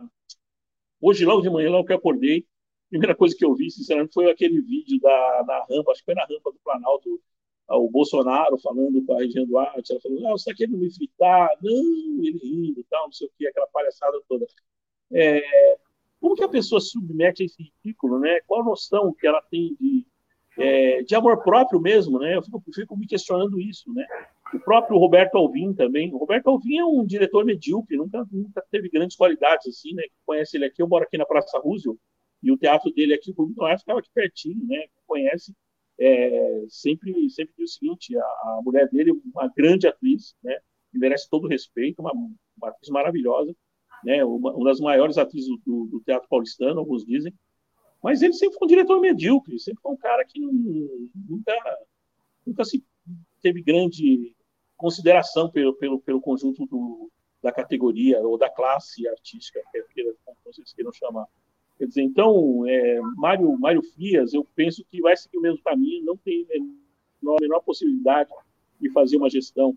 É, vocês conseguem imaginar, quem está me ouvindo, consegue imaginar o Mário Frias entrando lá, batendo no peito, assim, assim, ó, eu sou artista, eu respeito os artistas, eu respeito a arte e cultura no Brasil. Nós temos aqui 1 bilhão e 400 milhões no, no Fundo Nacional de Cultura. Com quem que eu devo falar para liberar esses recursos, descontingenciar esses recursos, que eu não vou permitir que os artistas e técnicos passem necessidade nesse período de pandemia, eu não vou permitir que os artistas e técnicos é, passem uma situação de, de, de ameaça à própria sua segurança alimentar, passem fome mesmo, não vou permitir isso porque eu, eu sou um artista e eu, eu, eu tenho consciência, eu, eu conheço a função social da arte. Quem consegue entender, alguém consegue perceber isso, achar que o Mário Frias vai fazer alguma coisa ali diferente do que a Regina Duarte fez, né? Acho que tudo que a Regina Duarte fez na passagem, né, que eu me lembro, foi uma instrução normativa é, permitindo a prorrogação do pagamento, do, da prestação de conta da Lei Rouanet, blá, blá, blá, blá, blá, blá, e é isso né, passou por lá sem, sem deixar saudade, vamos dizer assim. O, o Norberto, é, e o próprio Mário Frias, assim, não é, não é preciso nem fazer exercício de, de imaginação. O próprio Mário Frias, ele próprio, né, inclusive levantando o dedo, né, é, se ofereceu ao cargo antes mesmo da queda da Regina Duarte, né, isso em uma entrevista recente para a CNN Brasil. Então, o próprio Mário Frias, né, ele ele já deixou claro, e assim, aqui nós estamos falando ainda como uma possibilidade, porque eu vou explicar. É, neste momento, circula aí que os militares, que já, já ocupam mais de 2.500 cargos no desgoverno Bolsonaro, os militares estariam aí é, dispostos a, neste momento, dificultar dificultar a possibilidade de mais alguém que, apesar de não ter tanta representatividade no meio, mas ser do meio, assumir. Esse alguém seria o Mário Frias. Então, neste momento, circula que os militares estariam também dispostos aí a querer ocupar também mais essa vaga. Os militares que já ocupam mais de 2.500 lugares, funções no desgoverno Bolsonaro. Então, assim, é, e, e, essa posição é diferente da, da, dos outros momentos de vacância, porque é bom lembrar e reforçar, né? A Secretaria Especial da Cultura teve cinco cinco secretários ao longo de 17 meses. Então, nós estamos falando aí, de fato, de uma, de uma certa, para ser aqui modesto até e generoso, né? negligência com o setor. Porque você uhum. vai trocando, vai trocando, vai trocando. É, e, e, dessa vez, Dorberto, se fala que os militares estão resistentes a, a inserir lá alguém do meio, ainda que sem representatividade, como seria ou será o Mário Frias. E, e isso vai, né, ali, é, bate de frente, né, vai, vai, vai aí de encontro ao que nós aqui falamos dessa guerra cultural que já está sendo construída. Já está, na verdade, guerra não se constrói, né? Guerra ela é uhum. deflagrada e já está ocorrendo, né? Você tem alguns, alguns flancos ali de, de batalha, você tem algumas frentes de batalha. E eu, eu quero aqui, para passar a palavra para você de novo, antes de passar para o Adriano, só é, tocar nesse ponto que você trouxe. Eu já ouvi muito falar, Dorberto, de ressentimento de alguns, ah. de alguns. Como que vocês enxergam isso, vocês que estão lá no sindicato? Como que vocês enxergam isso? Porque, de fato, tem uma característica de, de ressentimento, tanto na Regina Duarte, como também no Roberto Alvim. No entanto, e aí eu aqui trago esse ponto que é muito importante também, você tem alguns peões nessa guerra cultural que são peões que, de fato, entenderam que estão, estão em contexto de guerra, em clima de guerra, que são os olavistas. Os olavistas, eles ficam ali meio que de maneira secundária. Eu trouxe aqui o nome Sim. do Rafael Nogueira porque ele está lá, intacto na Biblioteca Verdade. Nacional. enquanto faz enquanto faz ponta, como eu disse, ele, ele é sempre ouvido em documentários, por exemplo, da Brasil Paralelo, que é uma produtora revisionista, que faz parte dessa, dessa organização, dessa estrutura de, de revisão, de, de, de estabelecer uma contracultura. Então, eu passo a palavra para você, Norberto, trazendo esse ponto do ressentimento. Como que vocês observam isso? Porque, para muita gente, tem muito ressentimento na, na, nas figuras que ocupam essas funções agora no desgoverno Bolsonaro. Olha, olha Cláudio, eu, eu acho o seguinte: não só é um ressentimento dessas figuras que o, o, a, a gestão da cultura, mas o próprio governo Bolsonaro todo construído no ressentimento, né? na frustração e ressentimento. Se a gente pensar, é, há, um, há, um, ano atrás eu participei de um debate, ah, eu vou lembrar, com uma pessoa bem bacana do PSOL, agora eu vou, do, vou lembrar o nome, que pecado. Mas olha, eu participei desse debate que a gente discutia a questão da, da frustração e o ressentimento na formação do ódio, né? como componentes do ódio. Se você pensar que o regime Bolsonaro, o governo Bolsonaro, regime, meu Deus, usei duas vezes, hein? Não, espero que não seja um regime, mas o governo Bolsonaro, ele, ele se estabeleceu através do ódio, né? Ele, ele só se constrói, na verdade, os, os, os regimes fascistas, ele só se constrói elegendo algum inimigo. Ele não se constrói em cima de proposições. Você não vai encontrar na história nenhum regime fascista que fala assim: olha, eu estou propondo uma coisa boa aqui para o meu país e eu quero que essa coisa boa vingue no nosso país, né? Isso vai ser bom para as pessoas, isso vai ser bom para a economia, vai ser bom para as pessoas serem felizes, para elas viverem melhor. Você não vai ver, você não vai ver nenhum governo fascista é, se elegendo através de proposição. Os governos fascistas, eles se elegem em cima de eleger um inimigo. E aqui o inimigo nós sabemos quem foi, foi, foi o PT, né? O fora PT era assim, as pessoas não sabiam, né? Em geral, a, os, os, bolsonaristas, é, o conjunto dos bolsonaristas são for, for, formado por pessoas muito limitadas intelectualmente, né? Então elas não sabiam dizer porque defendia o Bolsonaro, mas o Fora PT dava conta de tudo, né? É, mas por que você é contra né, Fora PT? O que, que você acha da educação Fora PT? O que, que você acha da cultura é, Fora PT? O que, que você acha da segurança Fora PT? Quer dizer, então, é, é, a frustração e o ressentimento, do meu ponto de vista, é que foi o principal eleitor, né? A, a, essas duas componentes da frustração e ressentimento que gerou ódio, né? São como componentes do ódio, é que, que gestou o governo Bolsonaro. Algum ressentimento, né? Que aparece ali no, no filme da. Ah, eu, eu ela, Celso, ah, a que horas, que horas ela volta? Ah. Da Mulaer, né? É da Mulaer. Lembra o nome da, da diretora? Ana Mulaer. Acho que é Ana Mulaer que aparece no filme Ana da Mulaer, Ana, isso. Ana Mulaer. É, eu, eu, gosto sempre de citar, dar os créditos, porque os artistas dependem, é, precisam disso, é importante. Então, o filme maravilhoso da Ana Mulaer, né? A que horas, é, a que horas ela volta, com a Regina Casé, como protagonista, aquela coisa bonita. E, e assim, o, o, filme ele faz um pouco a crônica desse, desse período, né? Que, que antecedeu o governo Bolsonaro, né? É, então, a, a frustração e ressentimento aparece ali, né? É, salvo engano, mas é um pouco isso do. É, ah, minha filha não entra na universidade, como que a filha da empregada vai entrar na universidade? Né? Esse tipo de coisa. Essa frustração com uma, com uma certa, com uma pequena possibilidade das pessoas que foram espizinhadas durante anos, né? Das classes menos favorecidas, é, de, de, ter a possibilidade de, de ter uma, uma, uma, ascensão social através da educação, entrando nas universidades, ter uma ascensão através do consumo, que é questionável, mas também uma, uma forma de ascensão, de ter acesso à, à, produção de mercadorias, essa coisa toda. Quer dizer, então, é, essa frustração e esse ressentimento construiu o governo Bolsonaro. E o próprio governo Bolsonaro, quer dizer, quando você fala da frustração e ressentimento da Regina Duarte, é óbvio que eu identifico isso, né? Todo mundo do setor identifica essa frustração. A Regina Duarte nunca foi uma, uma, uma artista, é, uma artista, vamos dizer assim, é, uma artista na acepção completa da palavra artista, vamos dizer o seguinte, acho que acho que ela é, do grande tempo que passou pela Globo, acho que ela deve ter convido com grandes artistas, deve ter ficado um pouco isso nela, né? Então você percebia claramente quando ela assumiu a secretaria, tinha uma certa soberba, um certo ar de, olha, eu sou secretária. Na própria entrevista, repare na entrevista da CNN, ela fala assim: olha, é, nós fizemos uma instrução normativa, a primeira IN a gente nunca esquece. Que bobagem, né? Quem está na gestão pública não é para fazer uma instrução normativa, é para dar conta mesmo de, de uma regulamentação do setor, de como que o setor vai funcionar e como vai ter financiamento público para funcionar o setor plenamente, né? E fazer, fazer fluir o acesso da produção cultural e toda a sua diversidade aos diversos cantos do país, mais ou menos o que o Gilberto Gil tentou fazer, né? Fazer chegar em todos os pontos e, e tentar valorizar a cultura que é feita em todos os cantos, né?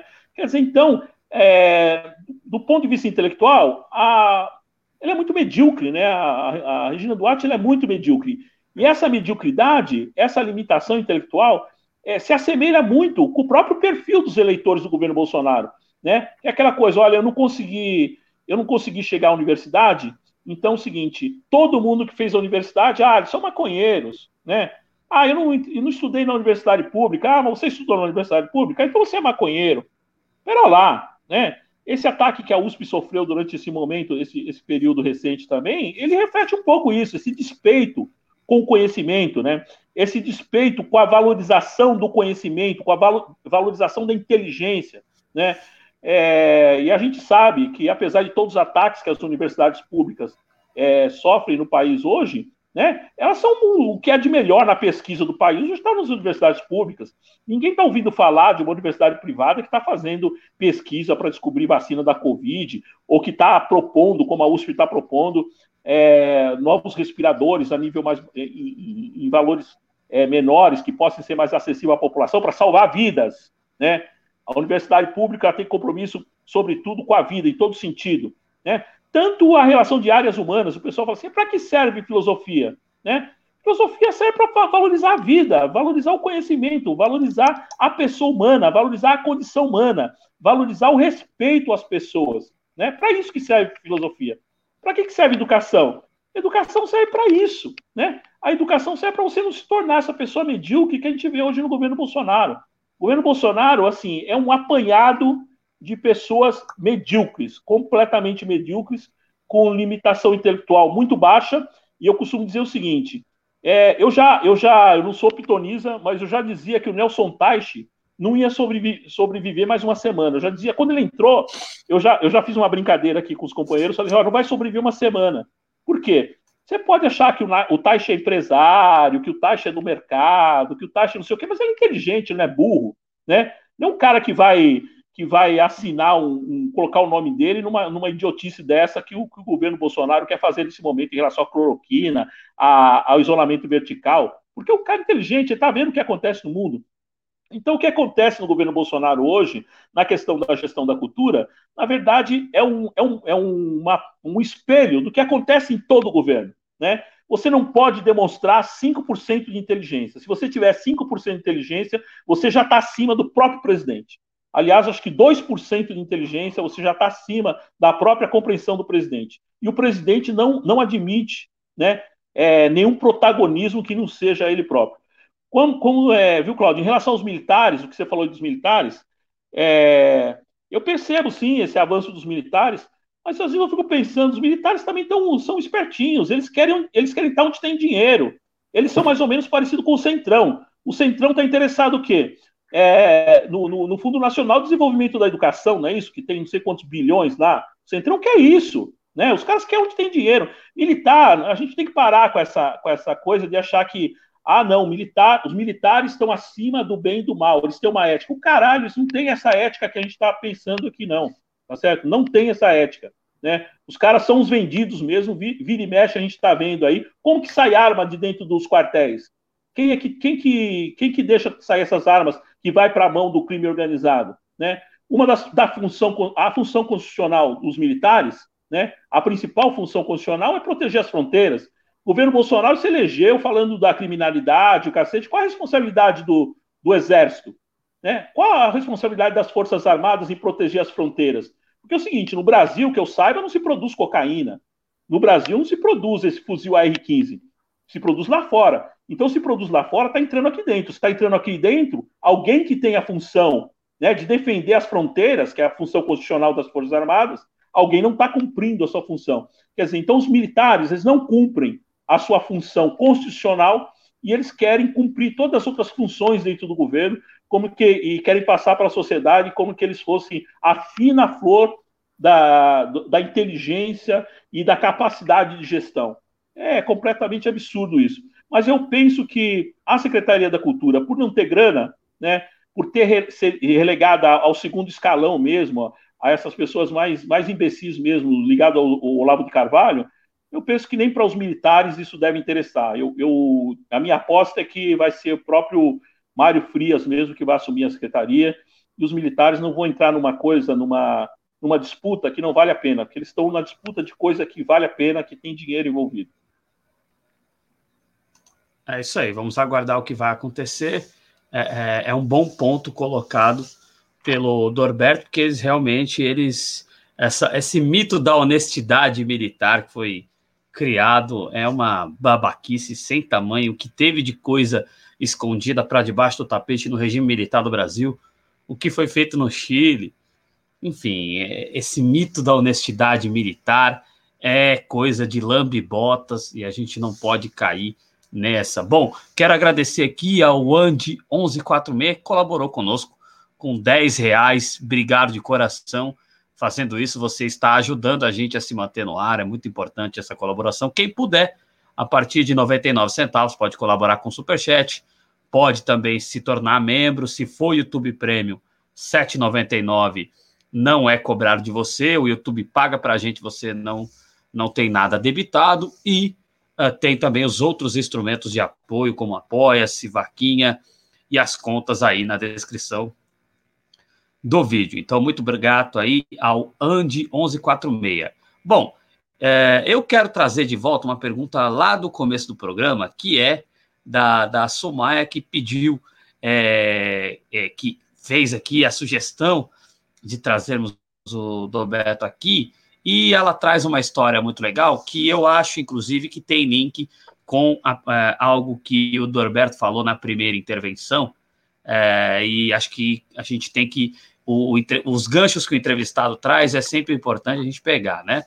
A, a Su está pedindo para que você fale aqui sobre a ocupação da Casa Amarela na Rua da Consolação. Além dessa história, eu, quero, eu gostaria que você falasse mais sobre o preconceito contra a arte da periferia, né? Contra o funk, inclusive contra o sarau dos centros culturais. Vocês acham que não tem preconceito contra? Tem, tem muito preconceito contra a, as batalhas de poesia, até contra isso tem preconceito. Os caras ficam falando, ah, é maconheiro, é preto, polícia tem que entrar lá e quebrar. Tem muito preconceito contra isso, sim. Então, esses dois aspectos, a, a história que a Sumaya pediu da ocupação da Casa Amarela na Roda da Consolação e que você falasse um pouco sobre esse preconceito contra a arte da periferia. Dorberto, fica à vontade. Bora lá. Bom, é, a ocupação da Casa Amarela se deu em 2014 por conta do movimento dentro da Cooperativa Paulista de Teatro. Né? Antes de eu ser presidente do sindicato, fui diretor da Cooperativa Paulista de Teatro. E o que a gente observava é o seguinte: os coletivos culturais, principalmente o teatro de grupo, ele não tinha espaços, né? Ele, ele, faltava espaço na cidade. A gente tinha aqui, como os espaços da cidade, é, dos teatros públicos do estado, são totalmente loteados pela, pelas OS, né? você ter uma ideia, tem grupos que iam ensaiar no Teatro Sérgio Cardoso, tinham que pagar, o espaço público, mas loteado pelas OS, né, dirigido pelas OS, tinham que pagar para ensaiar. E daí a gente já tinha experiência de alguns coletivos é, muito importantes que ocuparam espaços públicos, né, e tiveram muito sucesso, como foi lá na cidade de Tiradentes o Pombas Urbanas, né, como foi o coletivo Paideia, ali em Santo Amaro tal. E a gente já é, falou assim, olha, vamos, vamos nos organizar para ocupar um espaço público, né, um espaço público ocioso, né, que ninguém utilize. E daí, resumindo muito, a gente acabou elegendo de ocupar esse espaço na Casa Amarela, principalmente que é um espaço que fica na Consolação, em frente ao, ao Mackenzie, próximo ali ao Mackenzie, e que está no centro da especulação imobiliária, né? Então foi, foi assim, foi uma, uma, posição política mesmo assumida pela, pelos artistas é, naquele momento e a gente permaneceu durante um ano lá na ocupação.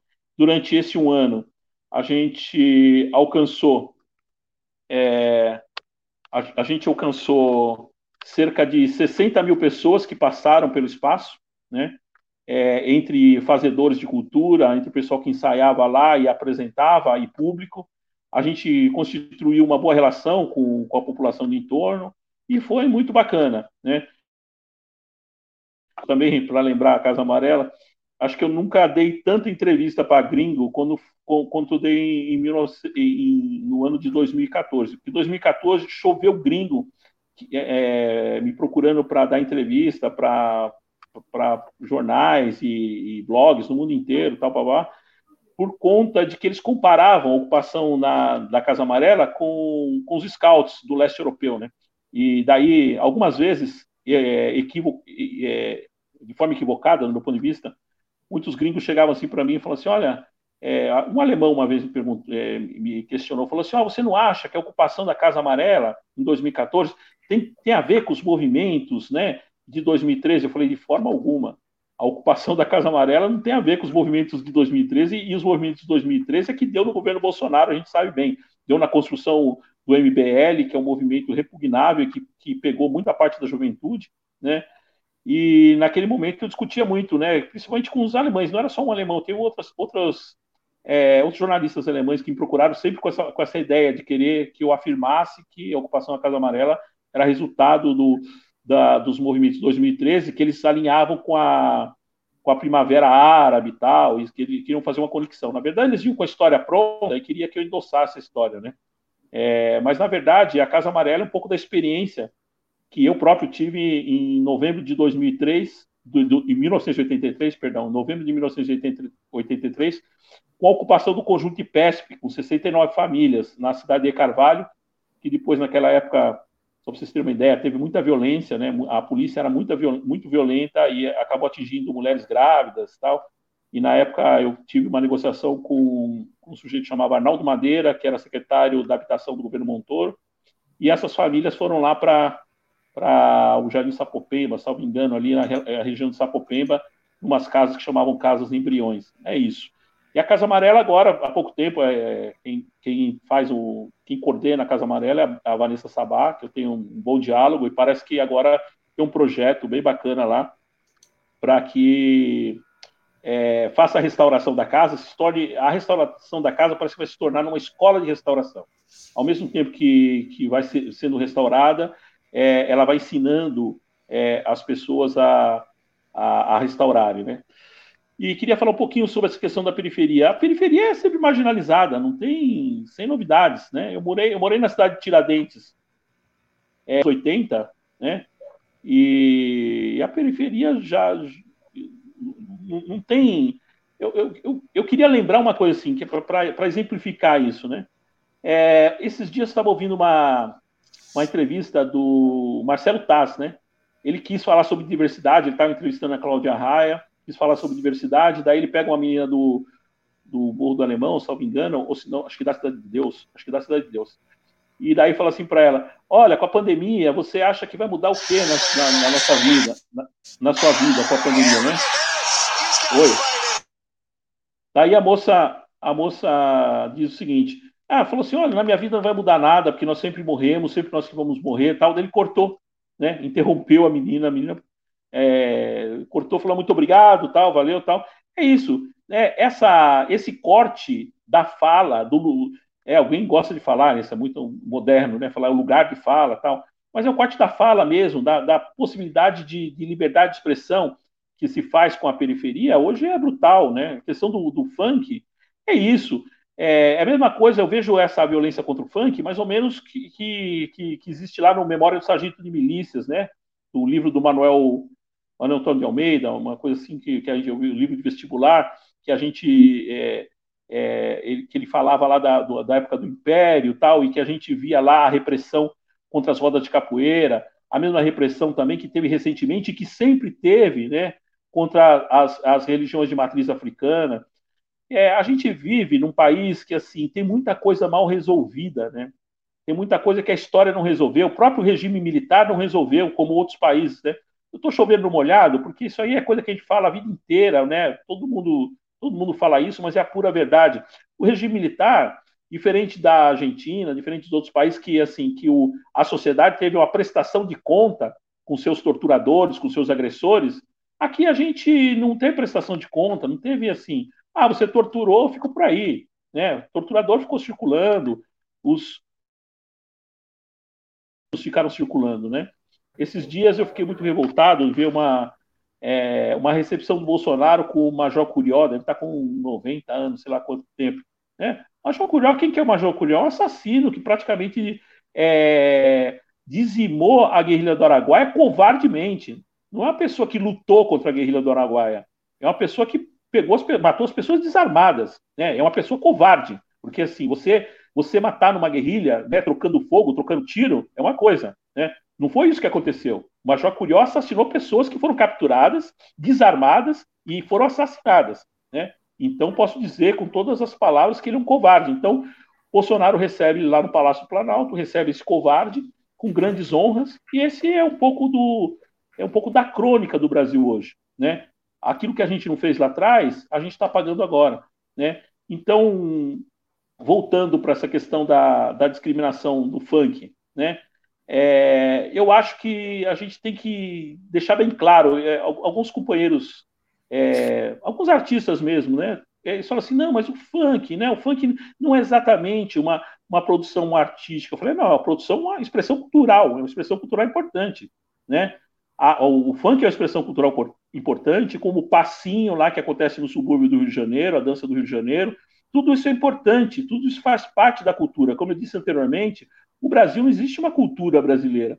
Existe é o Brasil é país de muitas culturas e todas as culturas têm que ser respeitadas. A gente só vai se construir como sociedade, como uma sociedade digna, capaz de caminhar de cabeça erguida, quando a gente souber respeitar todo mundo.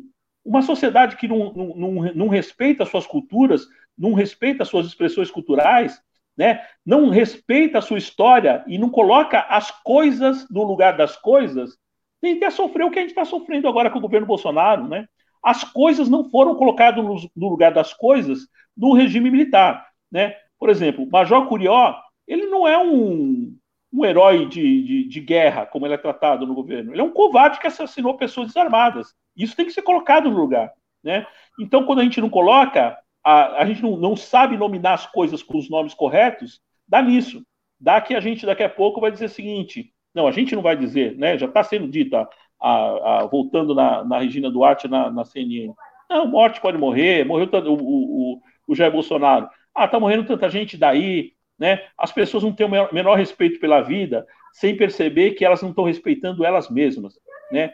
Quando você não, não você observa que a polícia entra na favela de Paraisópolis, é, distribuindo porrada de bomba em cima do funk, e você não fala nada, você está dando margem para a mesma coisa acontecer com você amanhã. É assim que funciona a sociedade.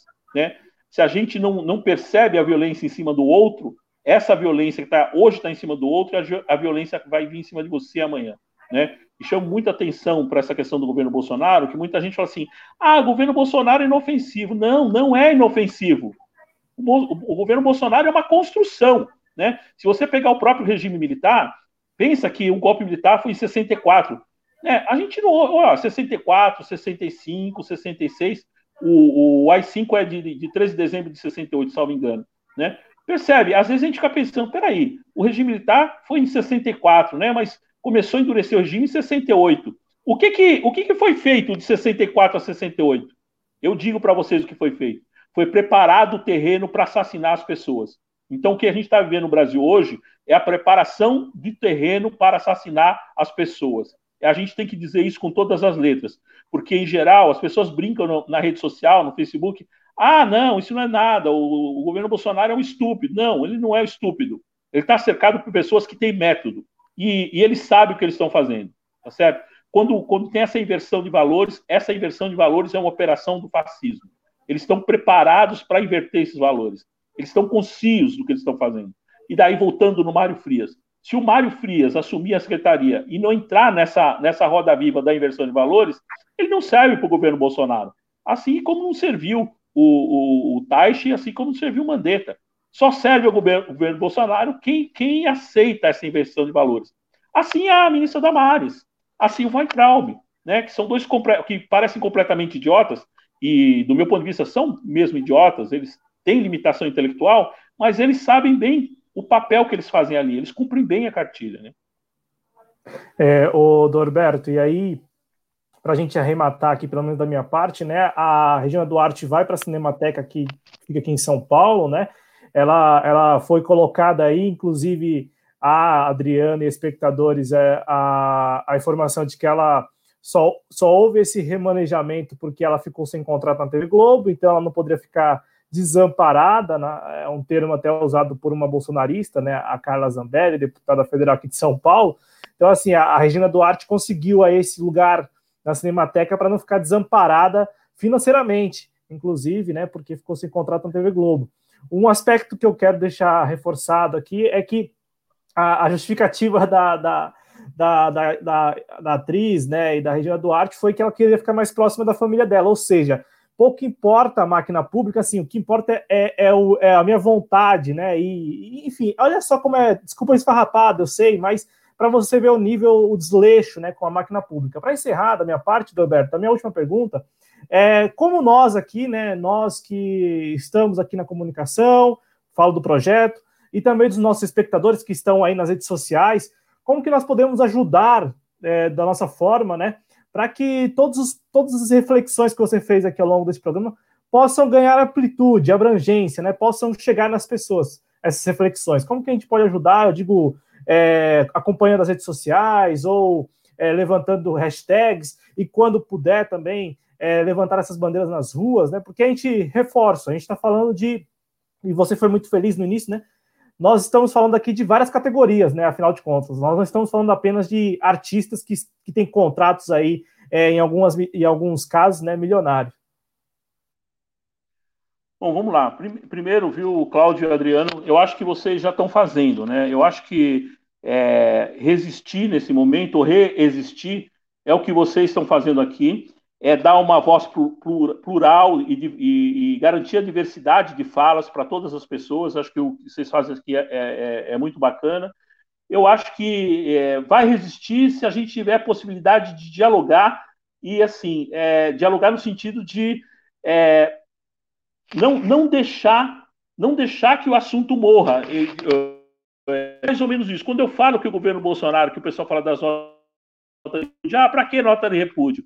Né? Não tem função nenhuma. Tem função sim. Eu acho que toda vez que o governo Bolsonaro se posiciona, a gente tem que dar a resposta, a sociedade tem que dar a resposta. Mesmo que seja uma pedrinha. Fala assim, ah, mas eu estou fazendo uma live aqui, vai atingir 30 pessoas. Não, isso é importante. Né? Essa live que atinge as 30 pessoas, não é para fazer a cabeça das pessoas, é mas fazer as pessoas pensarem, né?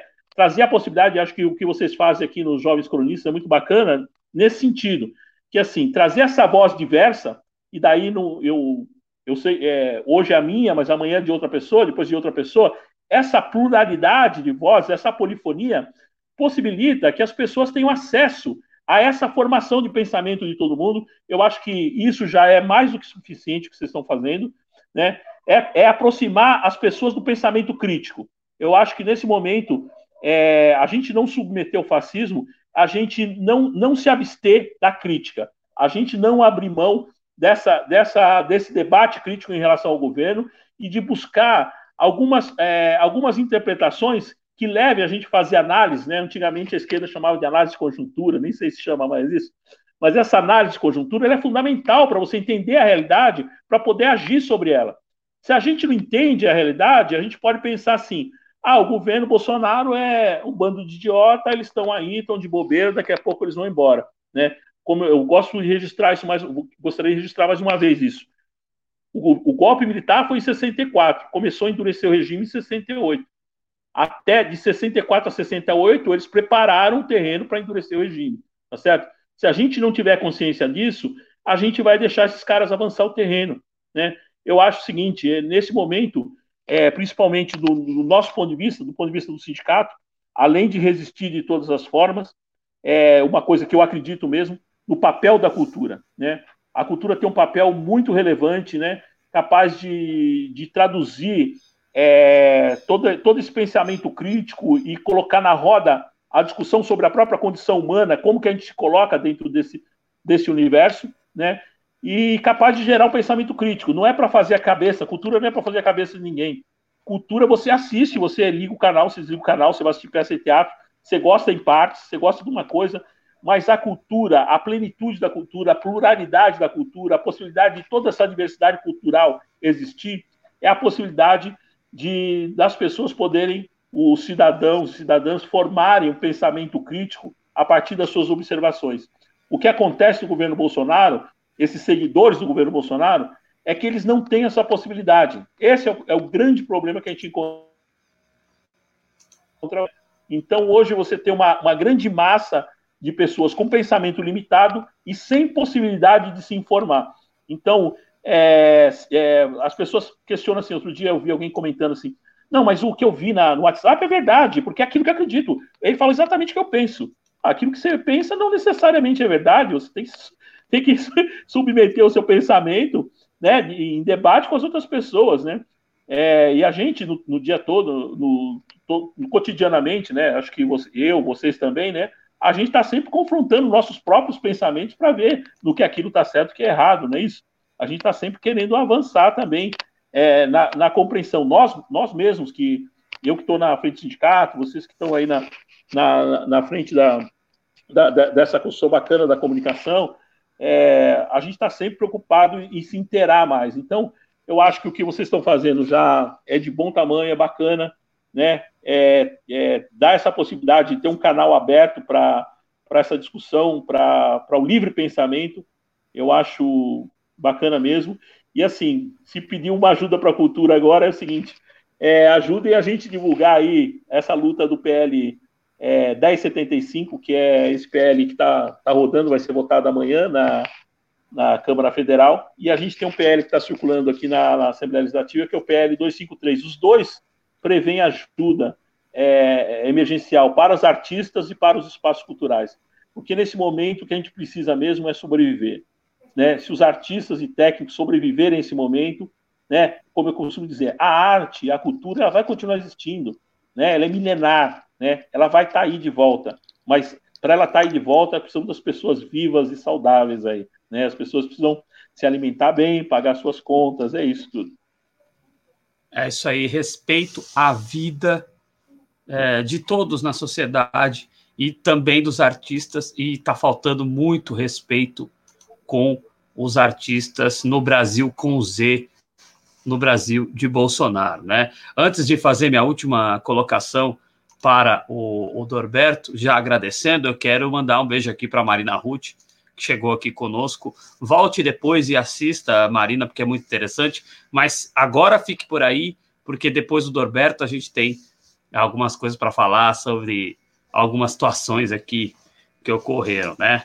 É, ô Dorberto, é, minha última colocação, é, você foi é, candidato a vereador em 2016 pelo PSOL, né? é, aqui Foi. em São Paulo, Partido Socialismo e Liberdade.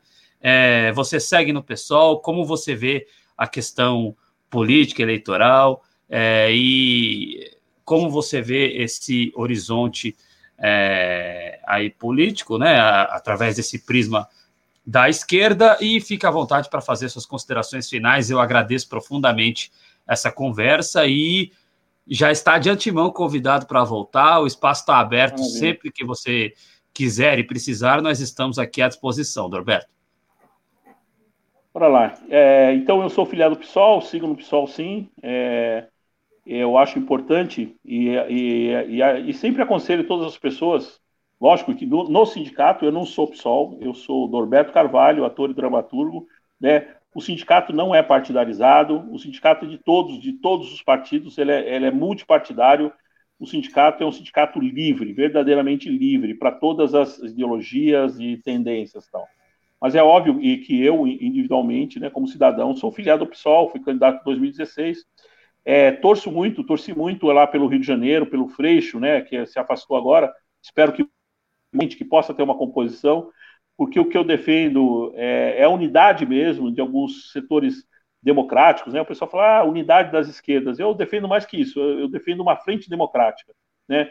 Eu acho, dentro dessa frente que eu defendo, cabe Fernando Henrique Cardoso, cabe, cabe o PSDB, cabe, cabe todo mundo que defenda a democracia, né? Não, não, não, de, não defende só uma frente. É, é como uma a é racionalidade contra a irracionalidade, contra o fascismo, né? Mais ou menos por é aí. Isso.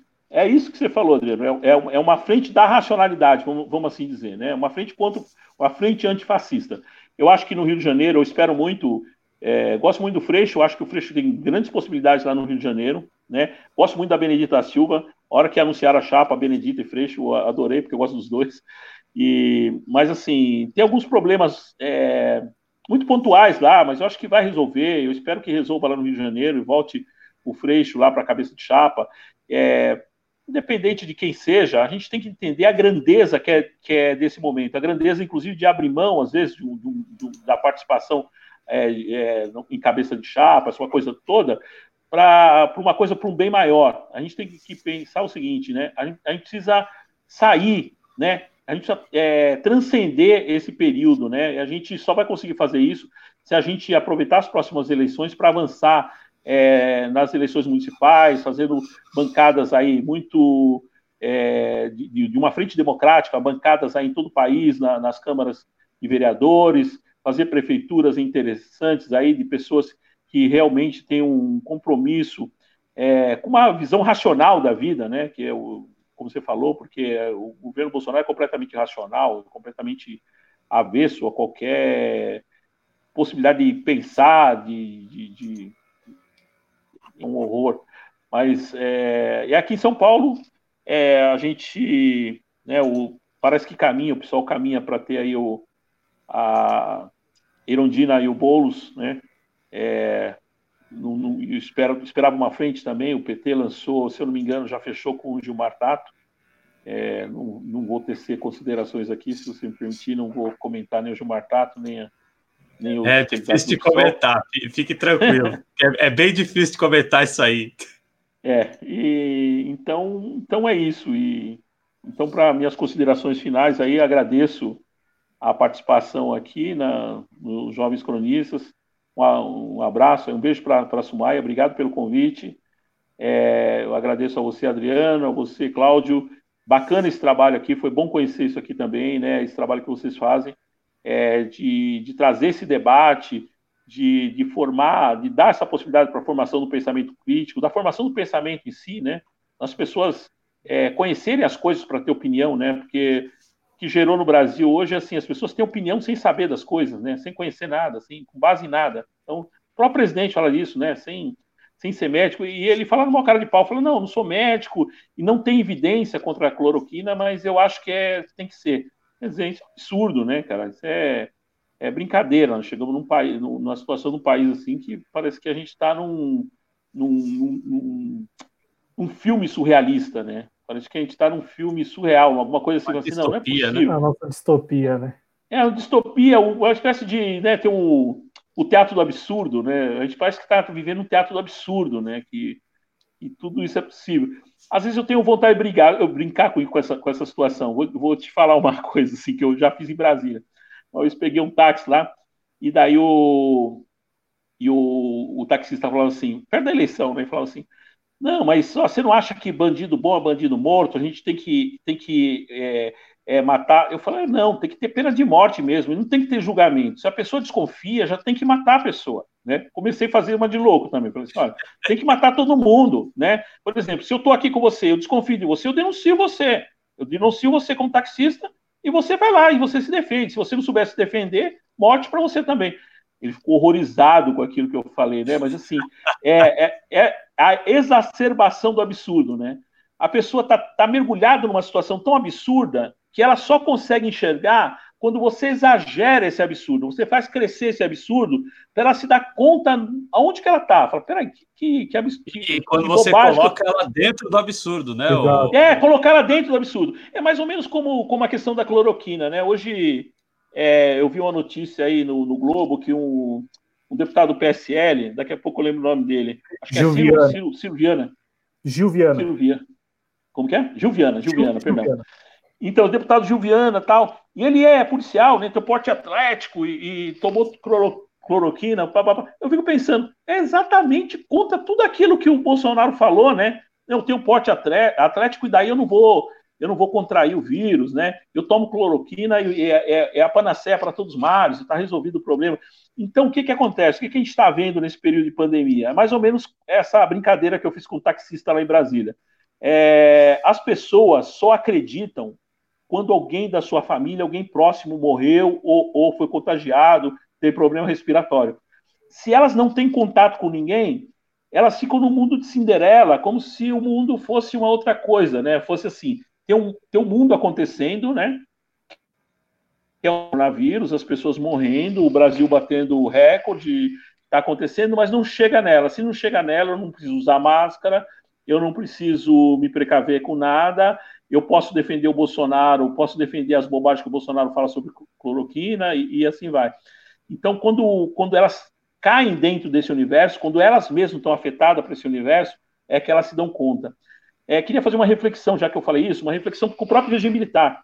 É, na época do regime militar, se você buscar as famílias que viveram no regime militar, muitas delas falam assim: não, não teve tortura, não teve, não teve assassinato. Por que, que elas falam isso? Muitas famílias, né?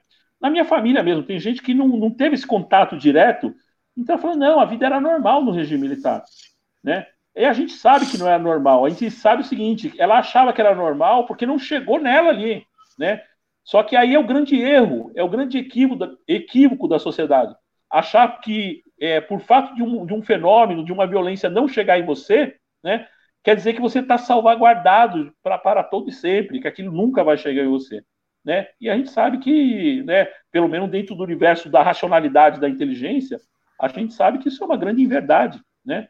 Que o que acontece com os outros pode acontecer com você também, né?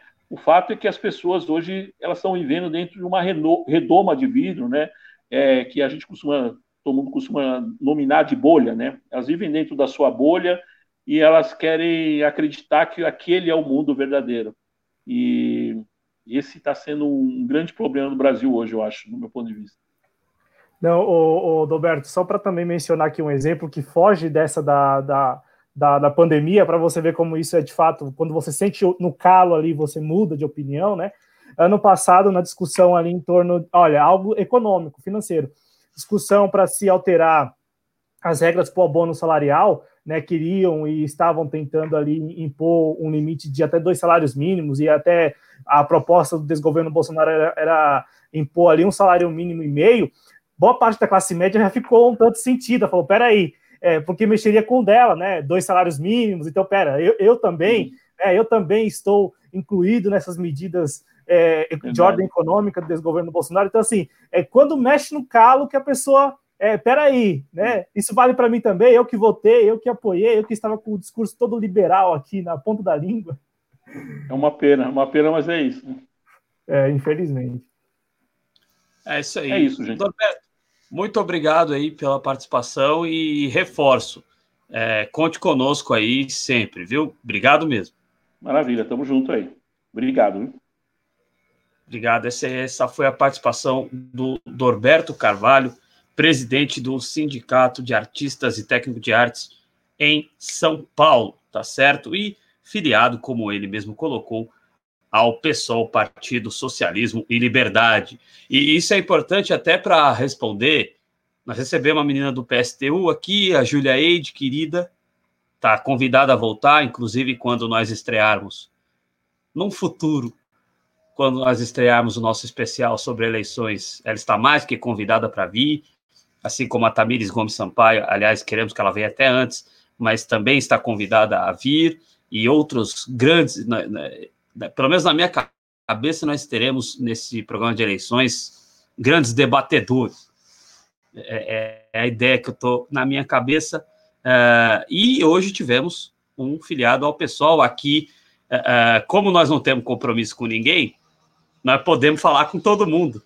Né? É, o bom de não ter compromisso é isso. Bom, é, vou registrar aqui se tiver mais alguma participação o Antiman elogia a participação do querido Dorberto Carvalho. Bom, uh, então, uh, eu aproveito esses instantes finais aqui do programa para falar da polêmica em relação ao presidente Lula. Presidente Lula, que em conversa uh, com a, carca, a Carta Capital, ele, dentro de um contexto de conversa, ele ao falar da falta de políticas públicas do desgoverno Bolsonaro em relação ao combate ao coronavírus, ele acabou uh, usando uma palavra não feliz, uma palavra infeliz, que deu margem para que as pessoas pegassem esses 8, 12 segundos que ele usou esse termo e lançassem isso. Inclusive, veículos uh, da grande mídia colocaram o Lula como comemorando, vejam vocês a sordidez, é, comemorando as mortes em relação ao coronavírus, é, o que é absurdo, né? Isso não é trabalho de jornalista. Claro que o jornalista, sem querer passar pano, e não entendo dessa forma, mas claro que o jornalista segue ordem. Mas se eu estou trabalhando na grande mídia e eu recebo esta ordem, eu pego o meu crachá, coloco em cima da mesa e me demito. Por isso que provavelmente eu não estarei na grande mídia, pelo menos para falar de política, talvez para falar de esporte, porque no esporte eu sou bom, mas de política dificilmente vocês vão me ver lá, a não ser que as coisas mudem bastante nesse país. Então, distorcer, é, pegaram o Lula como se ele estivesse comemorando a palavra ainda bem que surgiu o coronavírus para mostrar o poder do Estado, a importância do Estado, a palavra ainda bem foi o que foi focalizado, e aí ele deu esta, o presidente Lula deu esta margem para que sofresse esse ataque das elites e dos adversários políticos, e as elites, elas estão mancomunadas com os adversários políticos, mas é uma distorção grande em relação ao que ele falou, porém, uh, e aí isso com certeza vai ser dado como nota de rodapé e, e grande parte do estrago está feito, né? Uh, o Lula veio a público, eu até agradeço ao Cláudio, porque no horário ali eu estou trabalhando, evidentemente que mesmo fazendo home office, depois de uma grande pressão, não foi, ah, o Adriano vai para o home, não, o Adriano teve que fazer muita pressão para ir para o home office, mas isso aí já é outra conversa. Então, mesmo fazendo home office, eu não consegui, é, eu não consigo ouvir rádio, por exemplo, é, durante o horário de trabalho, e o Lula esteve é, neste meu horário de trabalho lá na Rádio Brasil Atual, e ele se justificou e pediu desculpas porque usou o termo ainda bem é, de forma realmente é, é, incorreta, né? É, eu tenho só que essa ilação é claro que muita gente não vai nem ficar sabendo que ele pediu desculpas, porque vai ser abafado de toda forma, vai ser dado como nota de rodapé, mas essa ilação que se fez dele com o Bolsonaro já aí já cai por terra. Porém, para passar a palavra ao Cláudio, eu tenho duas observações a fazer em relação a isso. Primeiro, que uh, para além da questão da, da grande mídia e das elites buscarem isso contra ele mesmo, o Lula se empolga, né? E ele dá algumas margens de ataques. Não é a primeira vez que o Lula se empolga discursando e ele dá esse tipo de margem. É claro que o Lula, ele, eu não acredito na justiça brasileira. Inclusive acredito que o Lula deveria se exilar para não ir sequestrado novamente. Essa é a minha opinião. Tem gente que não gosta que eu dê essa opinião, mas vou sempre dar que é a minha opinião, nada que me faça crer que a justiça brasileira seja honesta e, e com isso eu mude de ideia. Então, uh, mas o independente do Lula não estar na urna mais, o Lula é importante na luta que o Dorberto citou pela democracia, na luta contra a barbárie. Ele é o maior expoente da esquerda brasileira vivo. E mesmo se o Brizola estivesse vivo, ele ainda seria lado a lado com o Brizola, o maior expoente vivo da política brasileira de esquerda, né, da política popular. Então, essa, essas brechas que o Lula dá é complicado.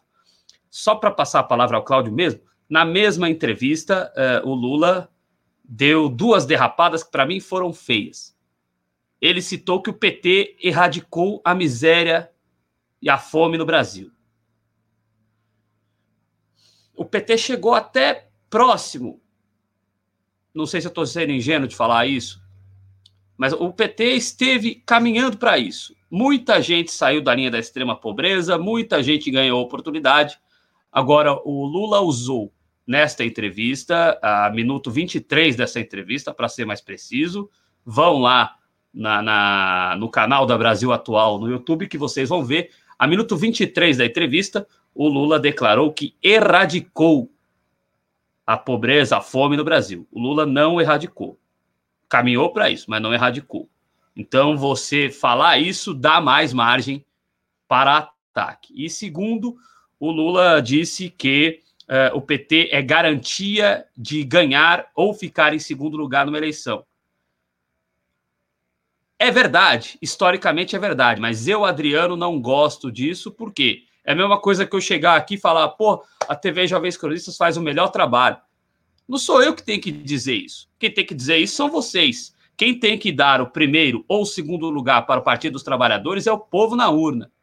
Então, quando o Lula se empolga, é um problema sério é, e dá margem a ataques de adversários. Claro que os ataques sempre vão existir, Cláudio, mas eu acho que o Lula, com a inteligência que ele tem, o estadista que ele é, poderia evitar esse tipo de situações. Desculpe a minha digressão longa, mas eu precisava colocar o meu pensamento de forma integral para poder passar a palavra para você. E aí, se discordar de mim, aqui é democrático, fique à vontade, querido.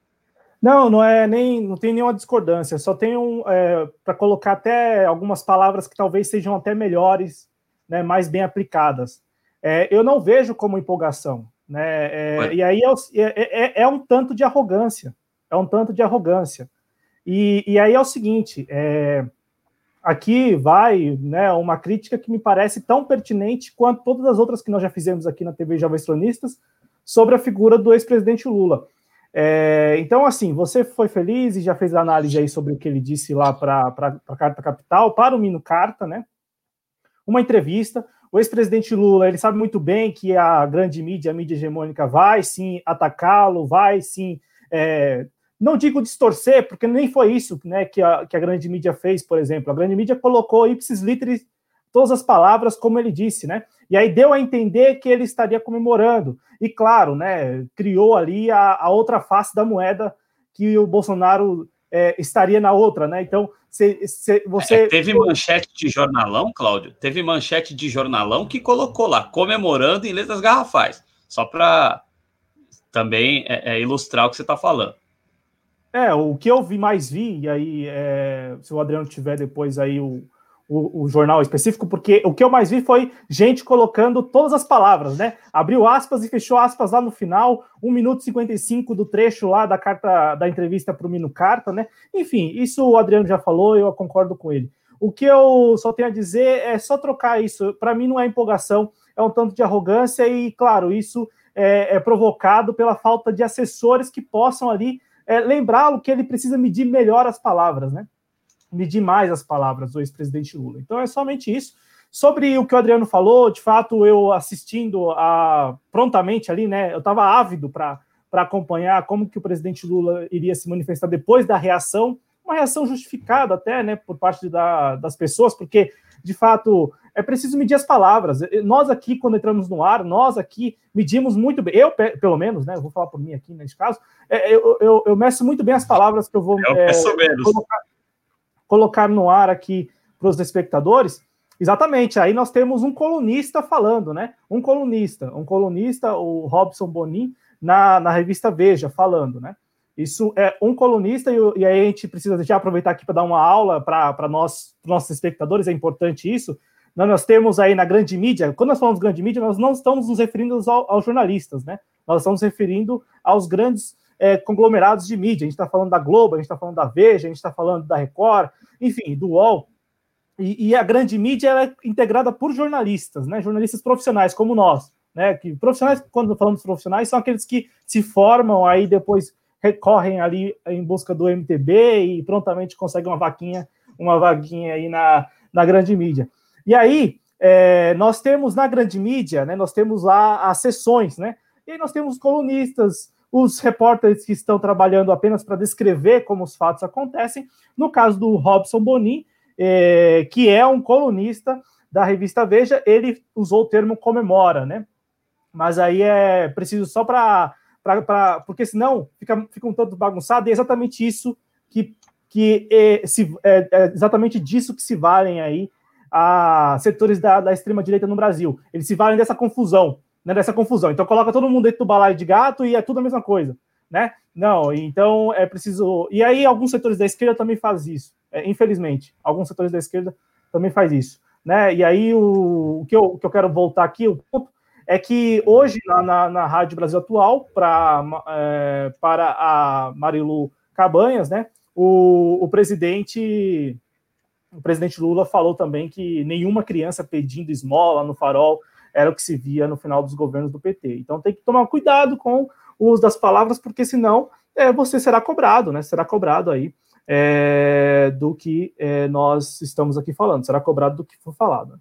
Exatamente, ó, leia mais no radar, né? Na, na radar da Veja de novo. Então, isso é uma replicação aí, uma reprodução do que. É uma replicação do, do portal BN, BNC Amazonas, tá, tá, tá dizendo, tá na mídia. É, tá na mídia é uma replicação. Mas assim, é, é não, rapidinho, eu, eu acho embaixo, que eu cheguei a ver mais. E lá ah. embaixo tem lá, lê mais no, na radar, no radar, né? Radar é o nome da coluna do Robson Bonin lá na, na Veja. Então é a reprodução é, do texto. Aliás, com todo. Perdão, Claudio, vai lá. Não, não, é só uma reprodução do texto. Eu só tô, só tô aqui, talvez, é, um tanto afobado, é porque isso ontem, quando eu, quando eu assisti, eu não assisti a entrevista para o Mino Carta, mas quando eu vi a reação, eu fiquei pensando muito bem no que eu ia falar aqui para vocês, né? E em como nós iríamos nos posicionar. E aí é preciso é, colocar as coisas como são. Ah, já há algum tempo nós aqui criticamos a maneira como o ex-presidente Lula coloca as palavras no discurso, né? Porque ele será cobrado pelo que ele fala, assim como nós somos, né? Então, assim, é, é preciso talvez, e aí aqui na TV Jovens Cronistas, para a independência que nós temos, e é, é independente mesmo, é para valer, é honesto, né? Nós podemos falar de arrogância por parte do ex-presidente Lula. Porque é, não é uma empolgação, talvez, é arrogância. É, é, é, é achar que pode falar o que, o que quer. E quando você fala o que quer, da maneira como você acha que é a mais pertinente, você será cobrado. E o que, que acontece quando a pessoa é uma pessoa humilde e reconhece? Ela vai lá prontamente pede desculpas. Não foi isso que aconteceu? Então veja só, né? Ah, ele fala algo, fala algo equivocado e no dia seguinte pede desculpas. No entanto, antes de pedir desculpas, só para completar, foi o trecho que o Adriano trouxe na entrevista lá na Rádio Brasil Atual, ele traz um outro ponto que ipsis literis não corresponde com a realidade, que é de que os governos petistas teriam não erradicado a, a, a pobreza. Ele falou isso, nenhuma criança pedindo esmola no farol, o que é uma grande inverdade, para não falar que é mentira, né?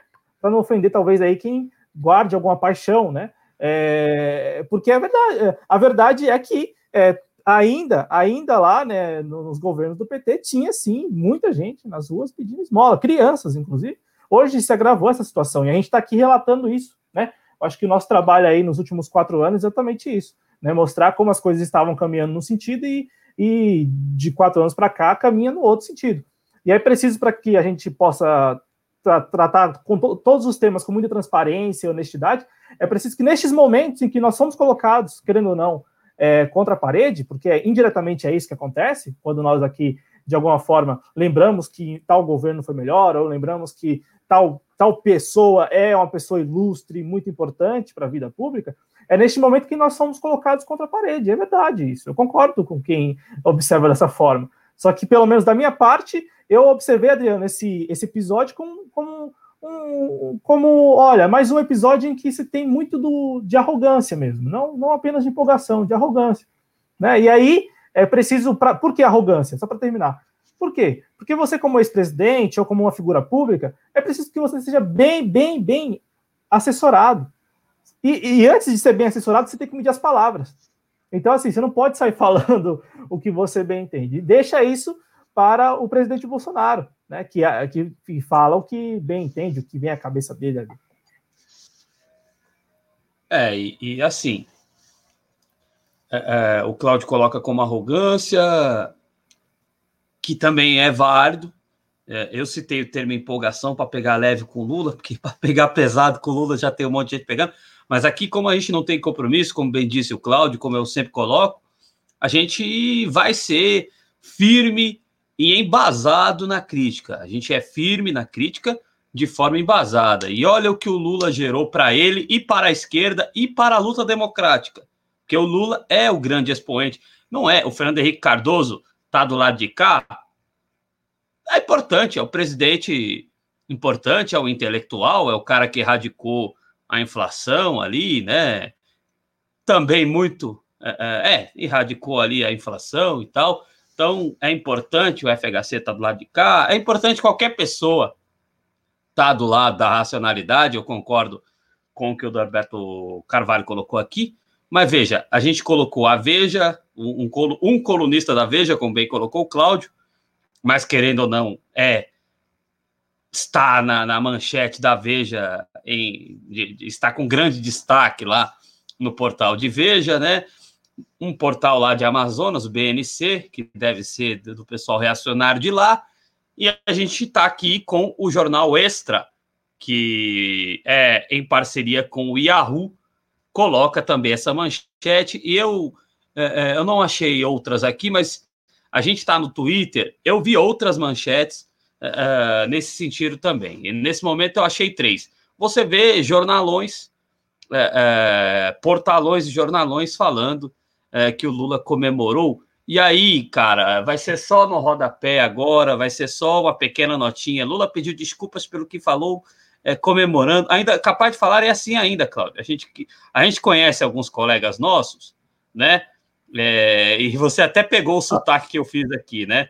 É, Lula pede desculpas por aquilo que falou, comemorando. É capaz de falarem assim. Ou seja, o prejuízo está feito. Então, arrogância ou empolgação, cuidado, Lula. Cuidado, porque você é um estadista respeitado no planeta inteiro. É, é, liga para qualquer presidente, liga para o George Bush, entendeu? Liga para qualquer um. O Lula é o verdadeiro, é, eu acho que o grande estadista que nós tivemos no Brasil. É, principalmente depois da redemocratização, é Luiz Inácio Lula da Silva. Nem FHC tem o respeito que Lula tem, longe disso. Então, cuidado, Lula, cuidado, seja com arrogância, seja com a empolgação. É, é, deixa eu tirar esse aqui. Cláudio, tem alguma outra? É, é que na, na, na Folha por isso que eu falei, quando você falou jornalões, né, que é, é eu, eu, eu, assim... Enaltecida a natureza. É, é, é só... Hã? Que, que desonestidade, né, Cláudio? Enaltecida a natureza, vai lá. É que quando você falou jornalão, eu já... Porque ontem, quando eu, eu, eu ouvi, eu prontamente fui indo jornalões, né? Jornalões Globo, ah. Folha, Estadão, né? Eu não, não, Porque eu não saio disso, né? Falar assim, esses, esses três têm influência, ah. o resto, de fato, mas eu concordo com você que qualquer deslize, a mídia tá prontinha para pegar. E aí na mídia, nesses três jornais que eu, tô, que eu citei aqui, o Globo, Estadão, Folha e também no portal G1, eles trataram de é, reescrever, transcrever né, o que o presidente, o ex-presidente Lula falou para mim no carta. E nessa, né, e nessa, nesse processo de, de, de, de transcrever, é, ficou, ficou bem clara, né? A, a, ficou ali, porque o, o, o cerne da, do negócio é que o Lula estava falando de que é, é, importante o Estado, isso né, tá Sim. claro, né? Então, assim, ele estava falando ali em um contexto de que o novo coronavírus. Só que eu não estou aqui, eu não, não, não sou pago, não tenho procuração para ficar falando o que o presidente Lula quis dizer. Então, pronto, eu não vou ficar, não vou entrar nessa seara. Eu só, eu só, só espelho aí para a gente dar uma olhada, ó, como a Folha tratou aí já o pedido de desculpas, né, do Lula, é, enaltecida a natureza pela criação do, do monstro do, do coronavírus. Porque então, o. Veja, é, é, é, continua tão ruim quanto, Cláudio. É, é que o Lula, quando ele fala, ele também. Né, então, assim, é, é preciso para a gente. Eu não vou mais é, é, é, ficar aqui remoendo isso, mas para terminar da minha parte, o, o, Lula falou algo. Ele tem ele, por isso que ele pediu desculpas, porque ele falou bobagem. Pronto, é isso. Falou bobagem. Ah, mas é, é, duas palavras, né? Ainda bem. De fato, é, isso pegou mal. Tanto é que na, na entrevista para Marilu Cabanhas, hoje ele falou: se eu tivesse usado infelizmente, talvez as pessoas não estariam é, falando tanto sobre isso. E, de fato, o que a Folha fez agora, quando a gente espelhou aqui, ela recorreu ao segundo equívoco do ex-presidente Lula, né? É, que foi ter falado da natureza. Né? Então, assim, é, a, como se é, a natureza estivesse dando uma lição com o novo coronavírus. É preciso dizer rapidamente aqui que desde, desde o início do ano, né, nós aqui explicamos isso em uma, em uma oportunidade no início do ano, que tinha lá a história do pangolim, né, do morcego, né? Então, assim, a natureza, ela, o, o, coronavírus não saltou da natureza né, para o homem, teve um caminho, né? É preciso agora, claro, identificar os atores desse caminho, mas no início do ano aqui nós falávamos na TV Jovens Cronistas do morcego, e depois do pangolim, né, aquele tatu, e depois o, o chinês, o mercado lá, enfim, entendeu? Tem essa ordem, a natureza não, ah, vou pregar uma peça, eu vou, vou, vou dar uma lição nos, seres humanos. Não, não, não é rudes, né, nesses seres humanos rudes. Não, não é bem assim. Então, é, a, a, Folha agora recorreu ao segundo equívoco. Por isso que o Lula já pediu desculpas e, e, e tá, tá dado o recado. Mas eu concordo com o nosso ponto de vista aqui, porque é preciso que nestes momentos, como eu disse, a gente, a gente é colocado contra a parede. Porque é uma figura por, pela qual nós temos simpatia, é uma figura que, como o Adriano rápida aqui muitas vezes elogiou já, estadista, né, um grande presidente. Agora, é por isso mesmo que eu acho que é preciso cobrá-lo, né? É preciso falar, pera, presidente, você não acha que você está muito mal assessorado? Você não acha que você tem que medir melhor as palavras? Porque é para não dar essas brechas. O Adriano falou brecha no início, eu acho que é isso que resume. Não pode dar brecha, porque se der brecha, é exatamente isso que eles querem. É, eles querem estabelecer a narrativa de que são duas faces de uma mesma moeda, né? Uma face dessa moeda, Adriano, para terminar, que não existe, né? Essa moeda que não existe, é, é, uma face dessa moeda vive dando corda, vive dando brecha. É, o Lula, como falaram aí ao longo do dia de hoje, o Lula fala da, do novo coronavírus há dois meses, está se articulando, né, faz, faz videoconferência, enfim, está super por dentro do tema, está querendo propor política pública e tal. A mídia não deu nenhuma nota sobre isso. Aí, no primeiro vacilo, pronto. Então, é, é isso, gente. É, é assim que funciona o negócio. Então, para evitar isso, é preciso que o Lula, o Lula precise, é, é, sabe, calcule melhor as palavras. Por quê? Porque se ele continuar dando vacilo, a mídia vai cair matando. Né? E aí a mídia é essa aí, desse jeito. É, e a mídia é, e a mídia, a mídia corporativa brasileira, meus amigos, chegar até mais perto para vocês verem a minha cara quando eu estou falando isso. A mídia corporativa brasileira, ela tem tudo o que ela quer porque o que, que existe, e aí até amigos meus, tomara que, infelizmente, não estão assistindo, até convidei uns para assistir, porque o que, que acontece? O que mais tem aqui no Brasil é o quê? Pessoa que não pesquisa sobre o que está sendo noticiado, por exemplo, não foi lá ver a íntegra, porque o Lula fala de política pública contra o corona na própria entrevista para o Mino Carta. Não vai ver e vê a droga da manchete e não clica no conteúdo. Ou seja, para na manchete. Bando de comentarista de manchete. Que eu odeio isso. Eu prefiro mil vezes. A pessoa vai lá e dá like e não clica no negócio. Então some, cara. Dá, não, não, não dá like, dá girl, dá dislike. Mas se, se você tá entrando, se você tá numa matéria minha, aí você deu like, eu falo, pô, Aí eu chego em você, pô, você gostou da matéria? Ah, eu não li, cara. Eu já perdi a amizade com Então por que, que você deu essa droga desse like, cara? Dá, tira esse like daí, eu clique e entra no negócio. Então, assim, a, a, a mídia corporativa brasileira, ela tem tudo que ela quer, que são pessoas preguiçosas, pessoas que não querem a informação, as pessoas que querem se alimentar da manchete e da polêmica. Então, o Lula, lamentavelmente, contribuiu para isso e precisa. Na idade do Lula, o Lula não vai aprender mais nada, desculpa. Não, perdão, essa é uma, uma colocação infeliz minha. Sempre é tempo de aprender, mas tem que querer aprender. O Lula quer evitar esse tipo de situação, porque, desculpa, existe para ser solicitada mesmo. Que bom que o Lula sabe disso e de forma sincera. Eu senti sinceridade nele. Agora, né, não é a primeira vez que o Lula é induzido a esse tipo de situação. É, nós vamos a seguir falar aqui sobre mais um uh, eliminado pelo Estado desse país. É, achei que ia escapar de falar isso hoje, mas vamos, que eu fiquei muito triste com isso. Mas vamos lá. É... Enfim, mandar um abraço aqui pro Severino, viu?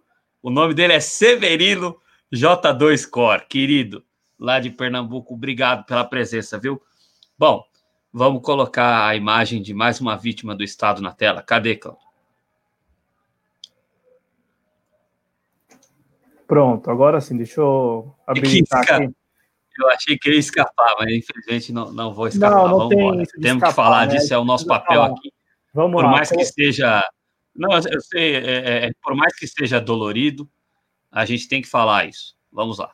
É, é dolorido e é preciso aqui fazer uma contextualização que a gente só, só a gente tem feito. Isso é infeliz. Isso que é a, a, a notícia triste é esta, né? Você ficar falando sozinho, né? É, eu acho que isso é bem Claro, nós estamos aqui, algumas, algumas das nossas produções, alguns dos nossos vídeos, algum, muitos dos nossos comentários são para efeito de registro. Agora, é preciso aqui lembrar que na última sexta-feira, na sexta-feira ainda da. É isso, na sexta-feira da semana passada, nós tivemos uma operação no Complexo do Alemão que pouca gente deu repercussão, que pouca gente lembrou é, que, em meio à pandemia do novo coronavírus, a Polícia Militar, a Polícia Civil do Rio de Janeiro, realizou uma operação no Complexo do Alemão em que matou 13 pessoas. 13 pessoas. 13 pessoas morreram naquela operação. Uma operação que, em tese, foi planejada por oito meses. Essa, essa é a notícia, né? Na, na sexta-feira, 15 de maio. Pouca gente deu atenção a esse tema.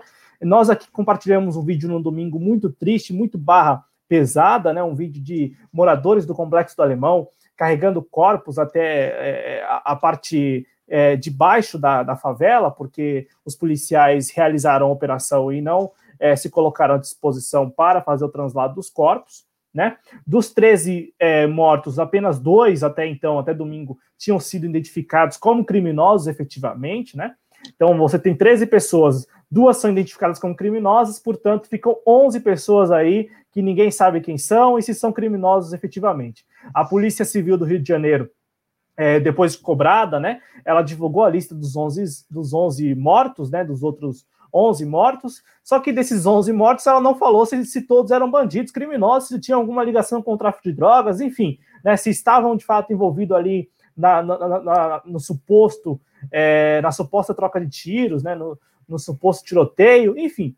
Por, por, que eu trouxe esse fato aqui? Porque ontem, né, ontem, é, 19 de maio, terça-feira, né, nós tivemos aí a informação, na verdade, ainda na segunda-feira, né? Na segunda-feira, é bom que se diga, na segunda-feira ainda, né? A, a notícia de que o, o, João Pedro, esse que está na tela, 14 anos, né?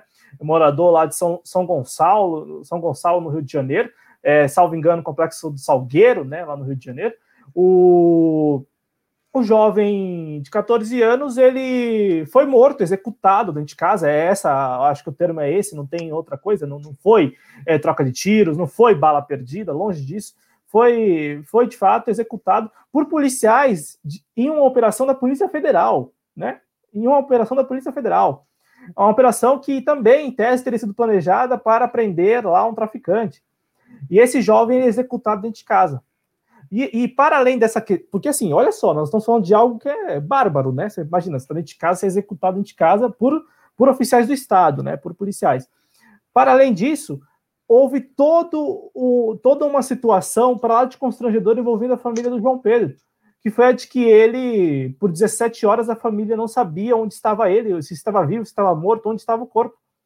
Só foi saber do corpo e da, da, da morte mesmo do, do jovem, né? O pai, mãe 17 horas depois.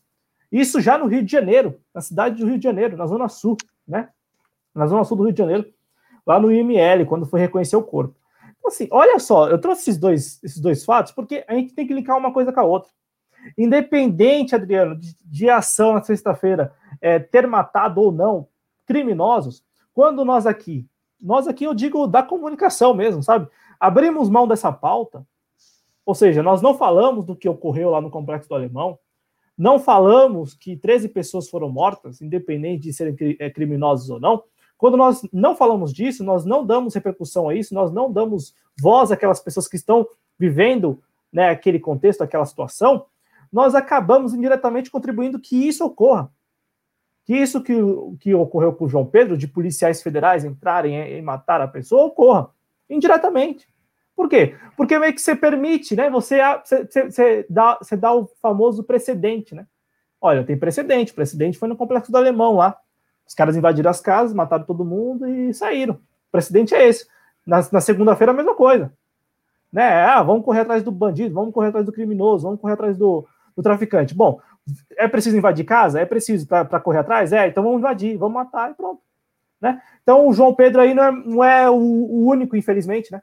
Não é o único. E tem mais. É, o, o, João Pedro, neste ano, não, não, li nenhuma reportagem falando da, do número de crianças aí que já morreram este ano, né?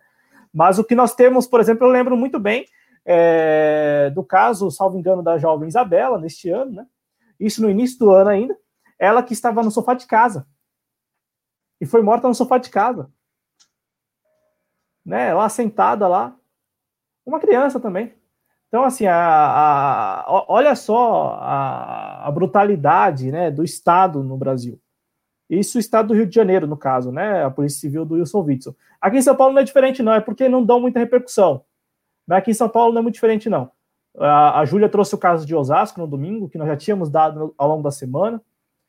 E nós também reproduzimos bastante aqui é, notícias da Ponte Jornalismo, né? Que sempre está ali acompanhando de perto essas, esses episódios de autoritarismo mesmo, ali na realidade, é, nas periferias aqui de São Paulo, né? Então, assim, é São Paulo, Rio, eu, eu, não, não, eu não acho que seja diferente também em Minas Gerais, lá em Pernambuco, no Ceará, não, não acredito que seja diferente, não. Na Bahia também acho que não é muito diferente. É que não dá muita repercussão, né? Mas não é muito diferente. Então é, é bem triste, bem brutal tudo que a gente tem acompanhado. É, é, é de fato, é, eu vi várias charges, né? No sentido de máquina de moer gente. É verdade. É verdade. Essa política, ou esse, esse modus operandi, né? Que eu não gosto de chamar de política, esse modus operandi é a máquina de moer gente. Moer gente, mas não é qualquer gente, não. É jovem, negro, geralmente, né? Quando não negro é pardo, mas jovem. Né? Geralmente do gênero masculino. Jovem da periferia. E vai indo, vai indo aos montes, vai indo aos montes. Foi 13 sexta, agora o João Pedro, vai mais um ali, vai, vai indo, vai indo, vai indo, vai indo. Aí não querem que chame isso e acha que é radical chamar isso de genocídio. Acha radical, né? Acha radical que a gente chega aqui e fique é, chamando isso de genocídio. Ora, é o Estado matando, pô. E matando gente que tem um perfil, não é qualquer um. Um perfil. Não por acaso fizeram esse comentário também dessa vez. Se fosse um jovem branco, no Leblon, surfista, né? Acha mesmo que a polícia chegaria lá invadindo o apartamento? Né? E depois de invadir, matar o jovem, acha mesmo que não avisaria a família? Pegaria um corpo e levaria para qualquer lugar? Ah, dá licença, né? Então eu acho isso. É... Dessa vez, Adriano, eu não fiquei. Não é falando, não, mas não fiquei tão triste, sabe por quê? Porque eu fiquei revoltado. É isso. A, a, revolta, é. a revolta, a revolta sobrepôs a, a tristeza. Porque não é o primeiro caso, cara. Não é o primeiro caso e não é o primeiro caso recente, que é pior ainda. Você fala disso num dia e dois dias depois acontece de novo. Ou seja, não tira lição nenhuma. Então, assim, meu comentário é mais de, de revolta mesmo, porque João Pedro não é o primeiro. E com certeza não será o último. E só para lembrar, o primeiro caso que eu acompanhei de perto, assim, fiquei muito triste também, foi o do, do feto, Arthur, feto, imagina, feto, morreu dentro do útero da mãe. Bala, bala perdida não, bala que encontrou lá o feto do pequeno Arthur, do, do, do, nem nascido Arthur. Isso no Rio de Janeiro também, em 2017. Então, assim, sabe, olha, olha o Brasil em que a gente vive, né? É absolutamente lamentável, é revoltante mesmo. O sentimento é de revolta, é de impotência, de total indignação. É, a gente a gente chora de raiva, não, não, é, não é nem de tristeza mais, é de raiva, é de raiva de, de um estado. E aí não estou falando só do Rio de Janeiro quando eu cito estado, estou falando estado é, com E maiúsculo, um Estado brasileiro assassino, assassino da juventude preta, da juventude pobre, da juventude da periferia. E aí, eu infelizmente não lembro o nome da atriz, que inclusive é ex-BBB, ela e venceu na vida, né? Sinal de que ela tinha talento, assim como tem a Grazi Massafera, que também venceu na vida.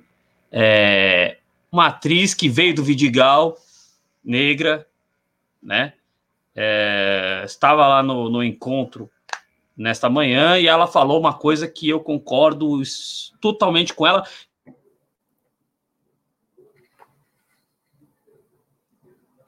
O Adriano congelou aí a. O Adriano congelou a. Voltei, voltei? Voltou. Onde eu parei? Você parou é, no relato da, da atriz hoje no encontro com a Fátima Bernardes na TV Globo, né? Pra... Isso, o encontro que hoje foi apresentado pela Patrícia Poeta, né? É, é a Fátima deve estar. Tá, a, Fátima está muito bem. Mas voltando ao assunto efetivamente importante, a, atri, a atriz que veio do Vidigal, né, negra, sabe a realidade, e tem muita gente morando lá ainda no Vidigal, é, assim como na Rocinha, ela disse uma coisa que nós temos dito aqui na TV Jovens Cronistas, é, desde que estreou esse projeto, há dois anos, e temos falado isso, o Cláudio, desde, 2000 e, desde 2016, Cláudio, você está aqui conosco? Acho que, acho que é, né? 2015? 2016. 2016. O Cláudio aqui desde 2016 e eu antes, lá desde 2013, que é o seguinte: vai fazer esse tipo de situação, de operação assassina, entrar para matar? É claro que eu sou contra entrar para matar qualquer pessoa, mas vai fazer isso no Leblon, vai fazer isso em Copacabana, vai fazer isso em Brasília, vai fazer isso no quadrilátero da Avenida Paulista, vai fazer isso lá onde mora, que aí já é outra coisa, mas vai lá fazer isso com os Perrela, com os Neves. Vai fazer isso no, nos condomínios luxuosos da Barra, e em tantos outros condomínios luxuosos, aqui em São Paulo também, onde estão os verdadeiros narcotraficantes do Brasil. Agora, você entrar matando para pegar vapor e avião, você não entra matando para pegar vapor e avião.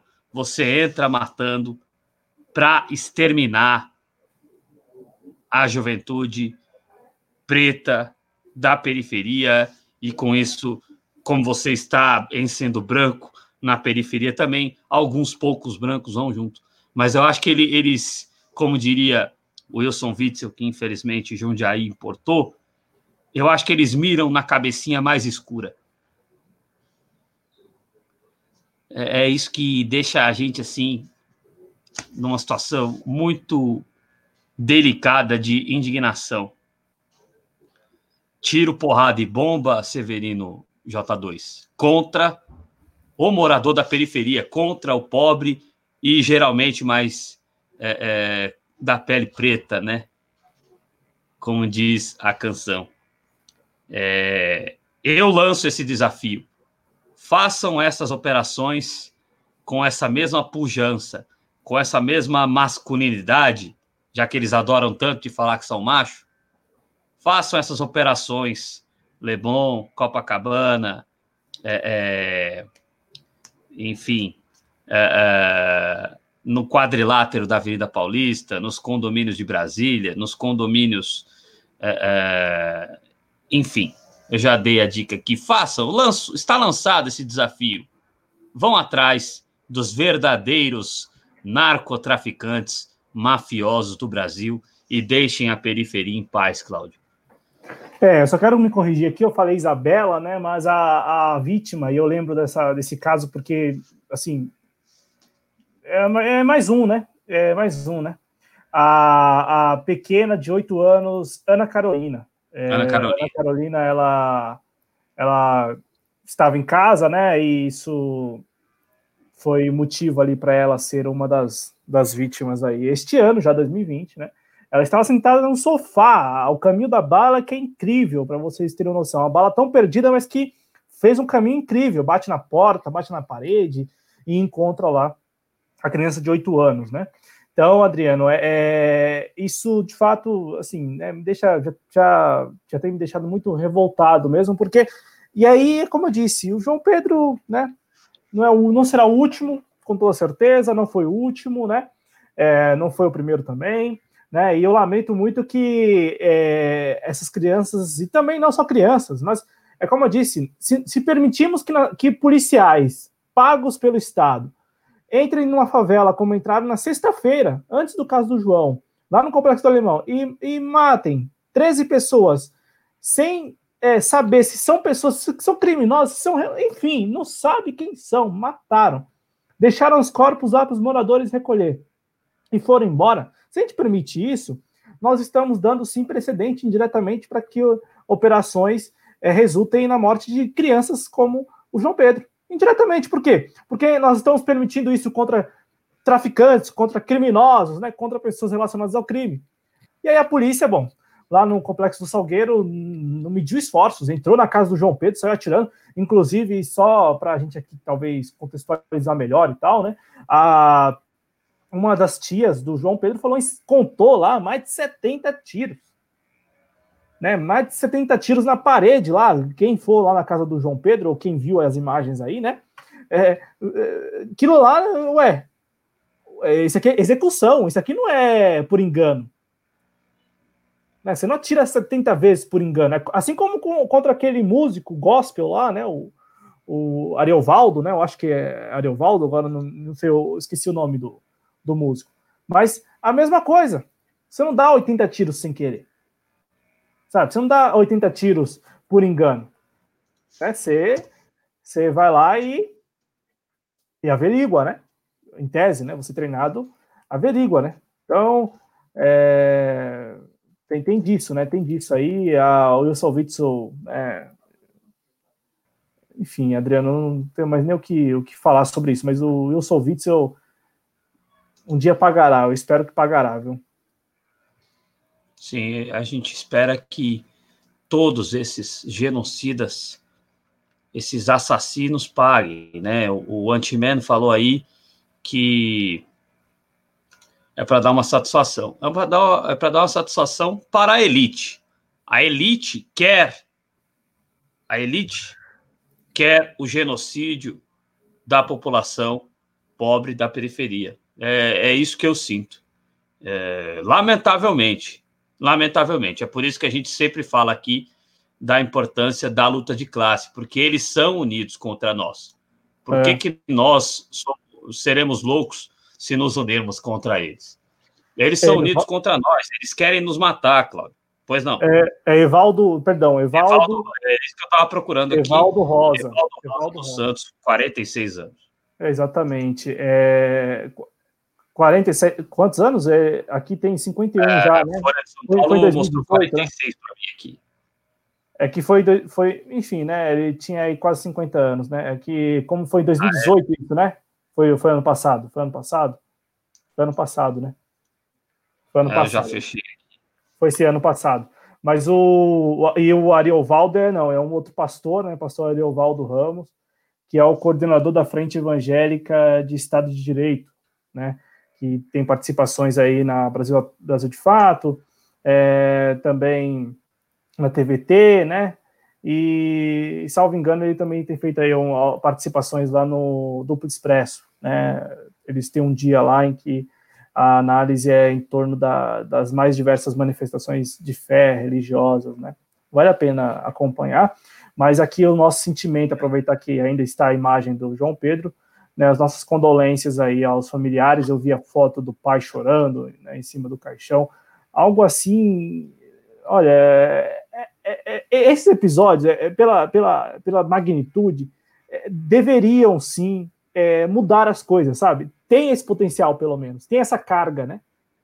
Mas, claro, para mudar as coisas é preciso é, muita, muitas outras situações, né? Não são precisa de muitos outros elementos, né? Não basta uma criança morrer, por exemplo, né?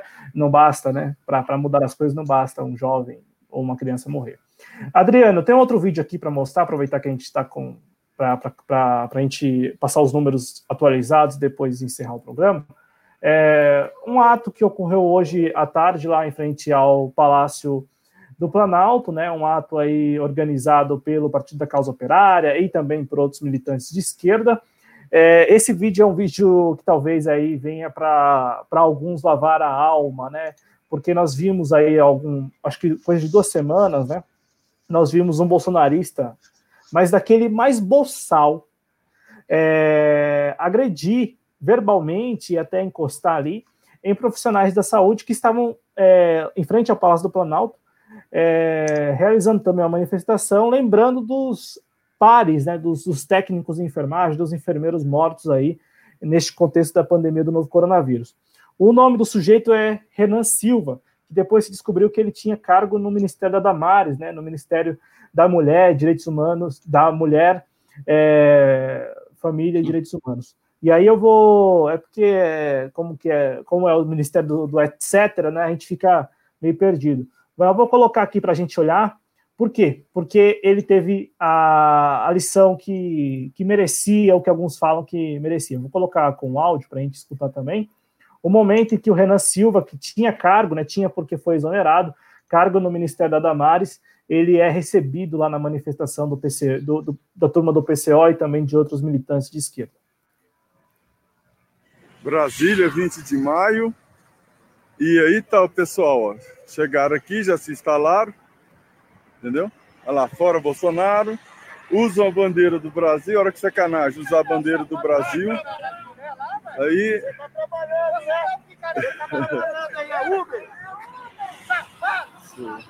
Aí o cara já tá me ofendendo ali, ó. Olha lá, ó, ó. Tô me ofendendo. Olha lá, olha lá. Diz que eu bati em mulher, olha só. Ó. Ô, filho da puta! Sai daqui, seu cara! Você não me encara, então, porra! Vou encarar, não. Por que você não me encara? Você bate mulher! Nunca bati mulher! Você bate mulher!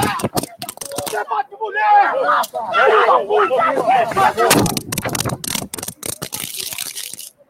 Enfrenta homem, porra! Você enfrenta enfermeiro! Seu desgraçado! Seu desgraçado! Bom, está aí. Este é o momento em que o Renan Silva, né, que tinha cargo até recentemente no Ministério, oficialmente tinha, né, talvez esteja fazendo alguma ponta lá, a gente não sabe, né, mas oficialmente deixou aí o, o Ministério da, da Mulher, da, agora sempre como confundo, da Mulher, da Família e dos Direitos Humanos, o Ministério é. da Damares, né? E aí, Adriano, para passar a palavra. Ministério da Goiabeira. Nós vimos ali esse, esse, esse episódio aí que enfim, ele, ele teve talvez aí o que merece, lembrando que o Renan Silva foi aquele que, mais uma vez, eu repito isso porque é, é boçal, é boçal, é boçal. Você ir lá numa manifestação que não é a sua e ficar é, agredindo verbalmente, até encostando nas pessoas, como o Renan fez antes, né, lá na manifestação com os profissionais da saúde. E em mulher, né? Então, é, porrada nos fascista, gulag nos fascista. Gulag dos fascistas. Porrada é pouco. É, ele não gosta de bater em mulher? Foi uma luta igual. É que com. Igual não, porque eles são bunda mole, né? Homem eles não encaram. Na internet eles encaram bastante. Eles entram no perfil seu, faz poluição, né? Como fizeram no meu. Enfim, é gulag em fascista, em machista, em preconceituoso. É porrada e gulag. É, só para dizer aqui para o Antiman que a elite, Antiman, querido, ela, ela controla os meios de comunicação. Então, essa narrativa homicida, genocida contra o pobre, é porque agora, agora é, é, é, do mainstream você dizer que você tem responsabilidade social, né? Você botar o cara. Mas, cara, é, é, a, a, as pessoas, é, é, que nem o que está sendo criminalizado nessa pandemia é a pessoa é, é, estar num baile da periferia, né? Estávamos falando com o Dorberto sobre isso no programa de hoje. E isso é criminalizado. Agora, a pessoa ser obrigada, que ninguém tá, tá saindo de casa porque quer, a pessoa ser obrigada a ir para uma corporação de atendimento telefônico, a pessoa ser obrigada a ir para uma fábrica de serviço não essencial, a pessoa ser obrigada a ir para um escritório de contabilidade, isso não é criminalizado. A Record e da Globo não está na porta lá de, destas corporações ou desses escritórios. Agora a reportagem da Globo está lá no baile funk da periferia, né? Então, isso é a perfeita ilustração. A elite ela penetra e cria aquilo que a gente sempre debateu aqui, Cláudio. Ela cria essa coisa de que a pessoa reproduz o comportamento da elite, achando que vai ser um dia elite.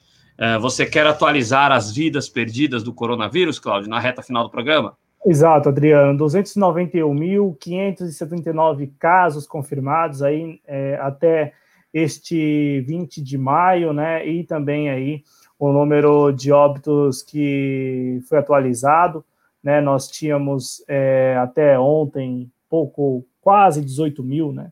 E nós aqui alcançamos essa marca, infelizmente. É, na verdade, ultrapassamos, né? Então, agora, aquilo que até sábado, né? Vamos lembrar, até sábado, nós estávamos ali é, caminhando para os 10 mil? E prontamente nós é, estamos aí observando números é, escalonados muito muito altos, muito, muito elevados. Então, é, até sábado nós tínhamos 10 mil e veja, nós já estamos com mais de 18 mil. Número atualizado, 18.859 mortes por novo coronavírus no Brasil. Então, é, isso está ficando cada vez mais acelerado, né? Nós estamos talvez aí até é, perdendo um pouco a noção disso. Perdão. É, 18 mil e quantas, perdão? 18.859 mortes aqui no Brasil. Né? Então, quase já 19. Então, nós já estamos. É, se até sábado nós estávamos ali né, caminhando para os 10 mil, então nós não tínhamos ali é, ainda números batendo no mil, Ontem nós batemos 1.179 né, no registro de ontem, das últimas 24 horas, e hoje nós, é, a atualização é de 889, 888 novas mortes.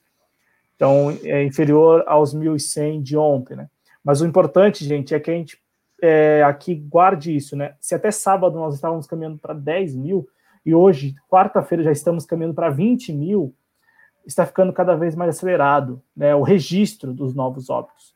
E aquela afirmação que nós sempre fizemos aqui, ela ainda é válida, a afirmação de que estamos olhando pelo retrovisor. Portanto, o que nós fazemos hoje, o que nós fizemos hoje ao longo desta quarta-feira e o que faremos ao longo desta semana, nós que eu digo não aqui nós que estamos assistindo, mas todo o conjunto da sociedade é, nessa mobilização aí para enfrentar o novo coronavírus.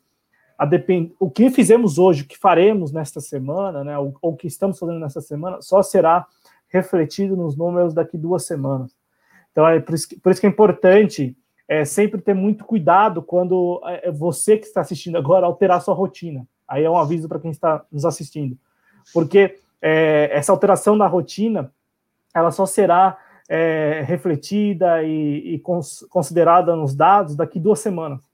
Né? Então é preciso ter muito cuidado nisso, porque a gente acha, ah, não, estou olhando aqui os números, então posso sair agora esse movimento de sair, de, enfim, do que você for fazer, só será reforço daqui duas semanas. E esse é o maior problema desde o início da, da, da chegada da, pandemia no Brasil, né? Não poder acompanhar em tempo real. Né? Nós sempre acompanhamos pelo retrovisor. E isso demanda muito mais cautela, né? Demanda é, é muito mais cuidado quando for alterar qualquer coisa na sua vida, né? Ainda que sutil. Então é preciso tomar muito cuidado, Adriano. E aí, para terminar da minha parte aqui, o Brasil hoje, é claro, né? é, com esses números, continua sendo o segundo país do mundo a registrar números altíssimos de, de novos óbitos, né, de registros de novos óbitos. Então, nós temos os Estados Unidos liderando, né, com mais de um milhão e meio de casos, mais de 94 mil óbitos, e também diariamente é, tem registrado aí mais de mil novos óbitos no, nos Estados Unidos, né, 1.300 aí, segundo o último dado. Enquanto o Brasil está nessa, nessa, nessa fase aí de mil, aí 800, 900, né?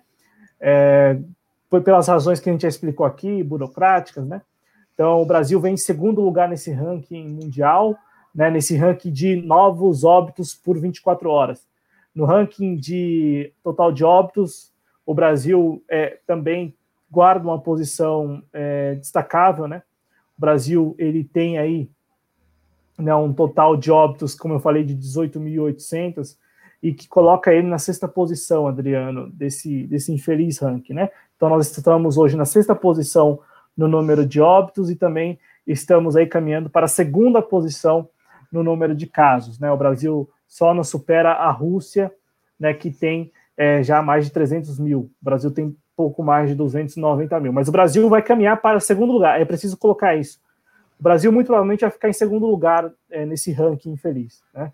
Eu acho que eu, eu acho e não vejo o Brasil ultrapassando os Estados Unidos, porque os Estados Unidos, apesar de cobrar lá, né, apesar de cobrar do, do, dos infectados para testar, já realizou, segundo a John Hopkins, mais de 4 milhões de testes, Adriano. Então é muito teste. O Brasil é, precisa caminhar, precisa, enfim, mudar muita coisa, né, para poder testar 4 milhões de pessoas. E para completar, tivemos, enfim, a alteração do protocolo da cloroquina. Né, o, o ministro Pazuello, Eduardo Pazuello, que, como a gente afirmou aqui desde o início, o Eduardo Pazuello deve ficar desde o início, né? Nós informamos isso aqui.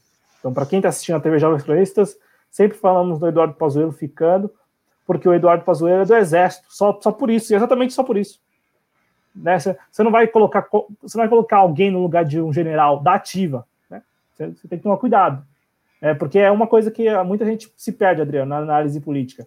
Desconsidera o fator forças armadas, né? Desconsidera que os caras estão apoiando, apesar de tudo, os caras apoiam. A cúpula apoia, eles estão lá dentro, né? Então assim, não é, não é fácil, nada, nada é muito tranquilo aí para qualquer, qualquer mudança no desgoverno Bolsonaro precisa passar pelo aval deles. Então, Eduardo Pazuello segue e hoje é, divulgou aí um protocolo que flexibiliza muito né, o uso da cloroquina. É bom lembrar que algum, algumas operadoras de plano de saúde já estavam entregando kits, né, cloroquina, antibiótico lá e tal, é, para os seus é, credenciados, né?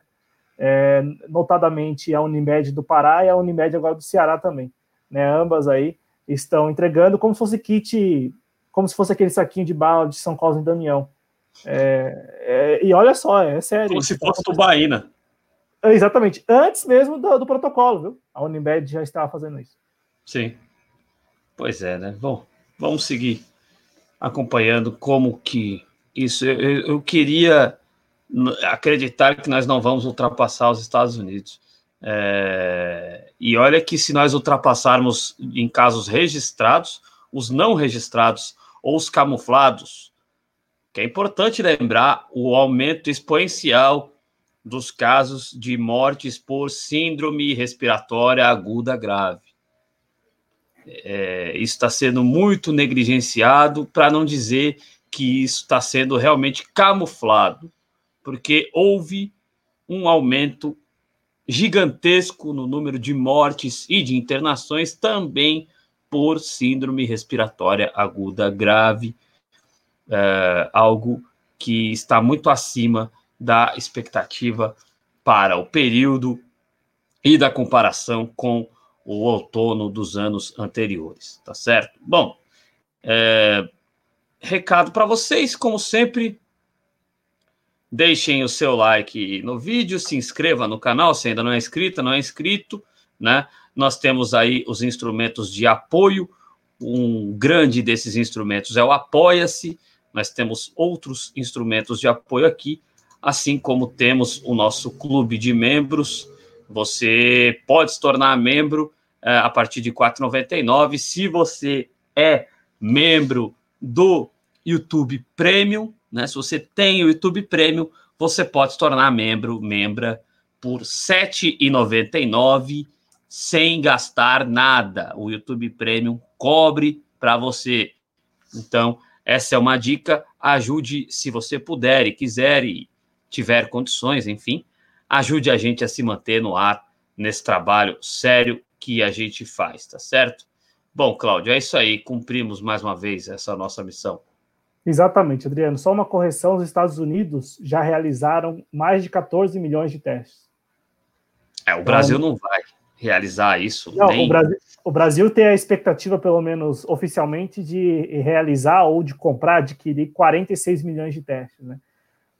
Mas é, nós estamos aí com um pouco mais de. O último dado, que é um dado ainda muito. É um dado já obsoleto, né? Um dado defasado, é, dá conta de que nós tínhamos testado, testado mais de 300 mil pessoas, ou tinha, na verdade, não 300 mil pessoas, tinha realizado mais de 300 mil testes, o que não necessariamente quer dizer corresponde a pessoas, né?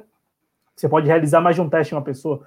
Só o Bolsonaro mesmo realizou três, quatro, né? Porque ele é presidente, né? Vai até um aviso aqui para quem é bolsonarista, né? Recorre ao SUS, né? Ele não, tem hospital das Forças Armadas, realiza teste quando quer, enfim, fica brincando mesmo, fica zombando da cara de todo mundo. Então, Adriano, os Estados Unidos realizaram 14 milhões de testes e o Brasil já tem, tem realizado aí um pouco mais de 300 mil, muito aquém, muito abaixo. Então, tem, tem disso também, né? É, de, de 300 mil para 46 milhões, eu acho que é a proporção da diferença do meu salário para é, o patrimônio do presidente da Atento, amigo do João Dória, né? E a é Vale? Não, não, e aí já, já que e a Vale, fala. Não, não, e a Vale já, já, já faz publicidade, campanha publicitária, falando em 5 milhões de testes doados, né? Só que desses 5 milhões, só 500 mil chegaram, efetivamente, segundo o Ministério da Saúde. Pelo menos é o que o Ministério da Saúde é, tem lá disponível em boletins epidemiológicos, né?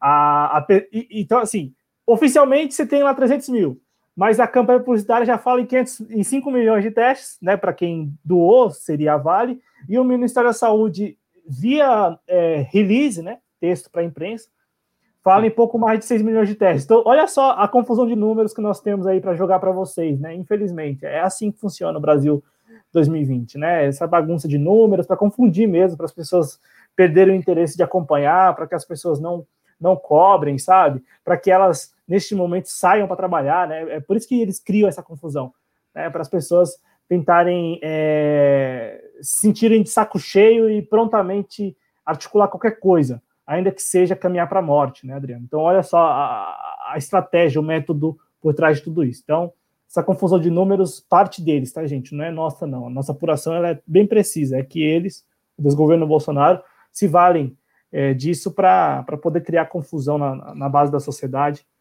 e, com isso, né, é, encaminhar ali a agenda deles. É isso. Então, a gente vai seguir acompanhando isso aí. É, obrigado ao Cláudio, é, mais um dia aqui conosco. Obrigado à espectadora, a espectador da TV Jovens Cronistas. Estamos juntos, pessoal. Até a próxima. Muito obrigado.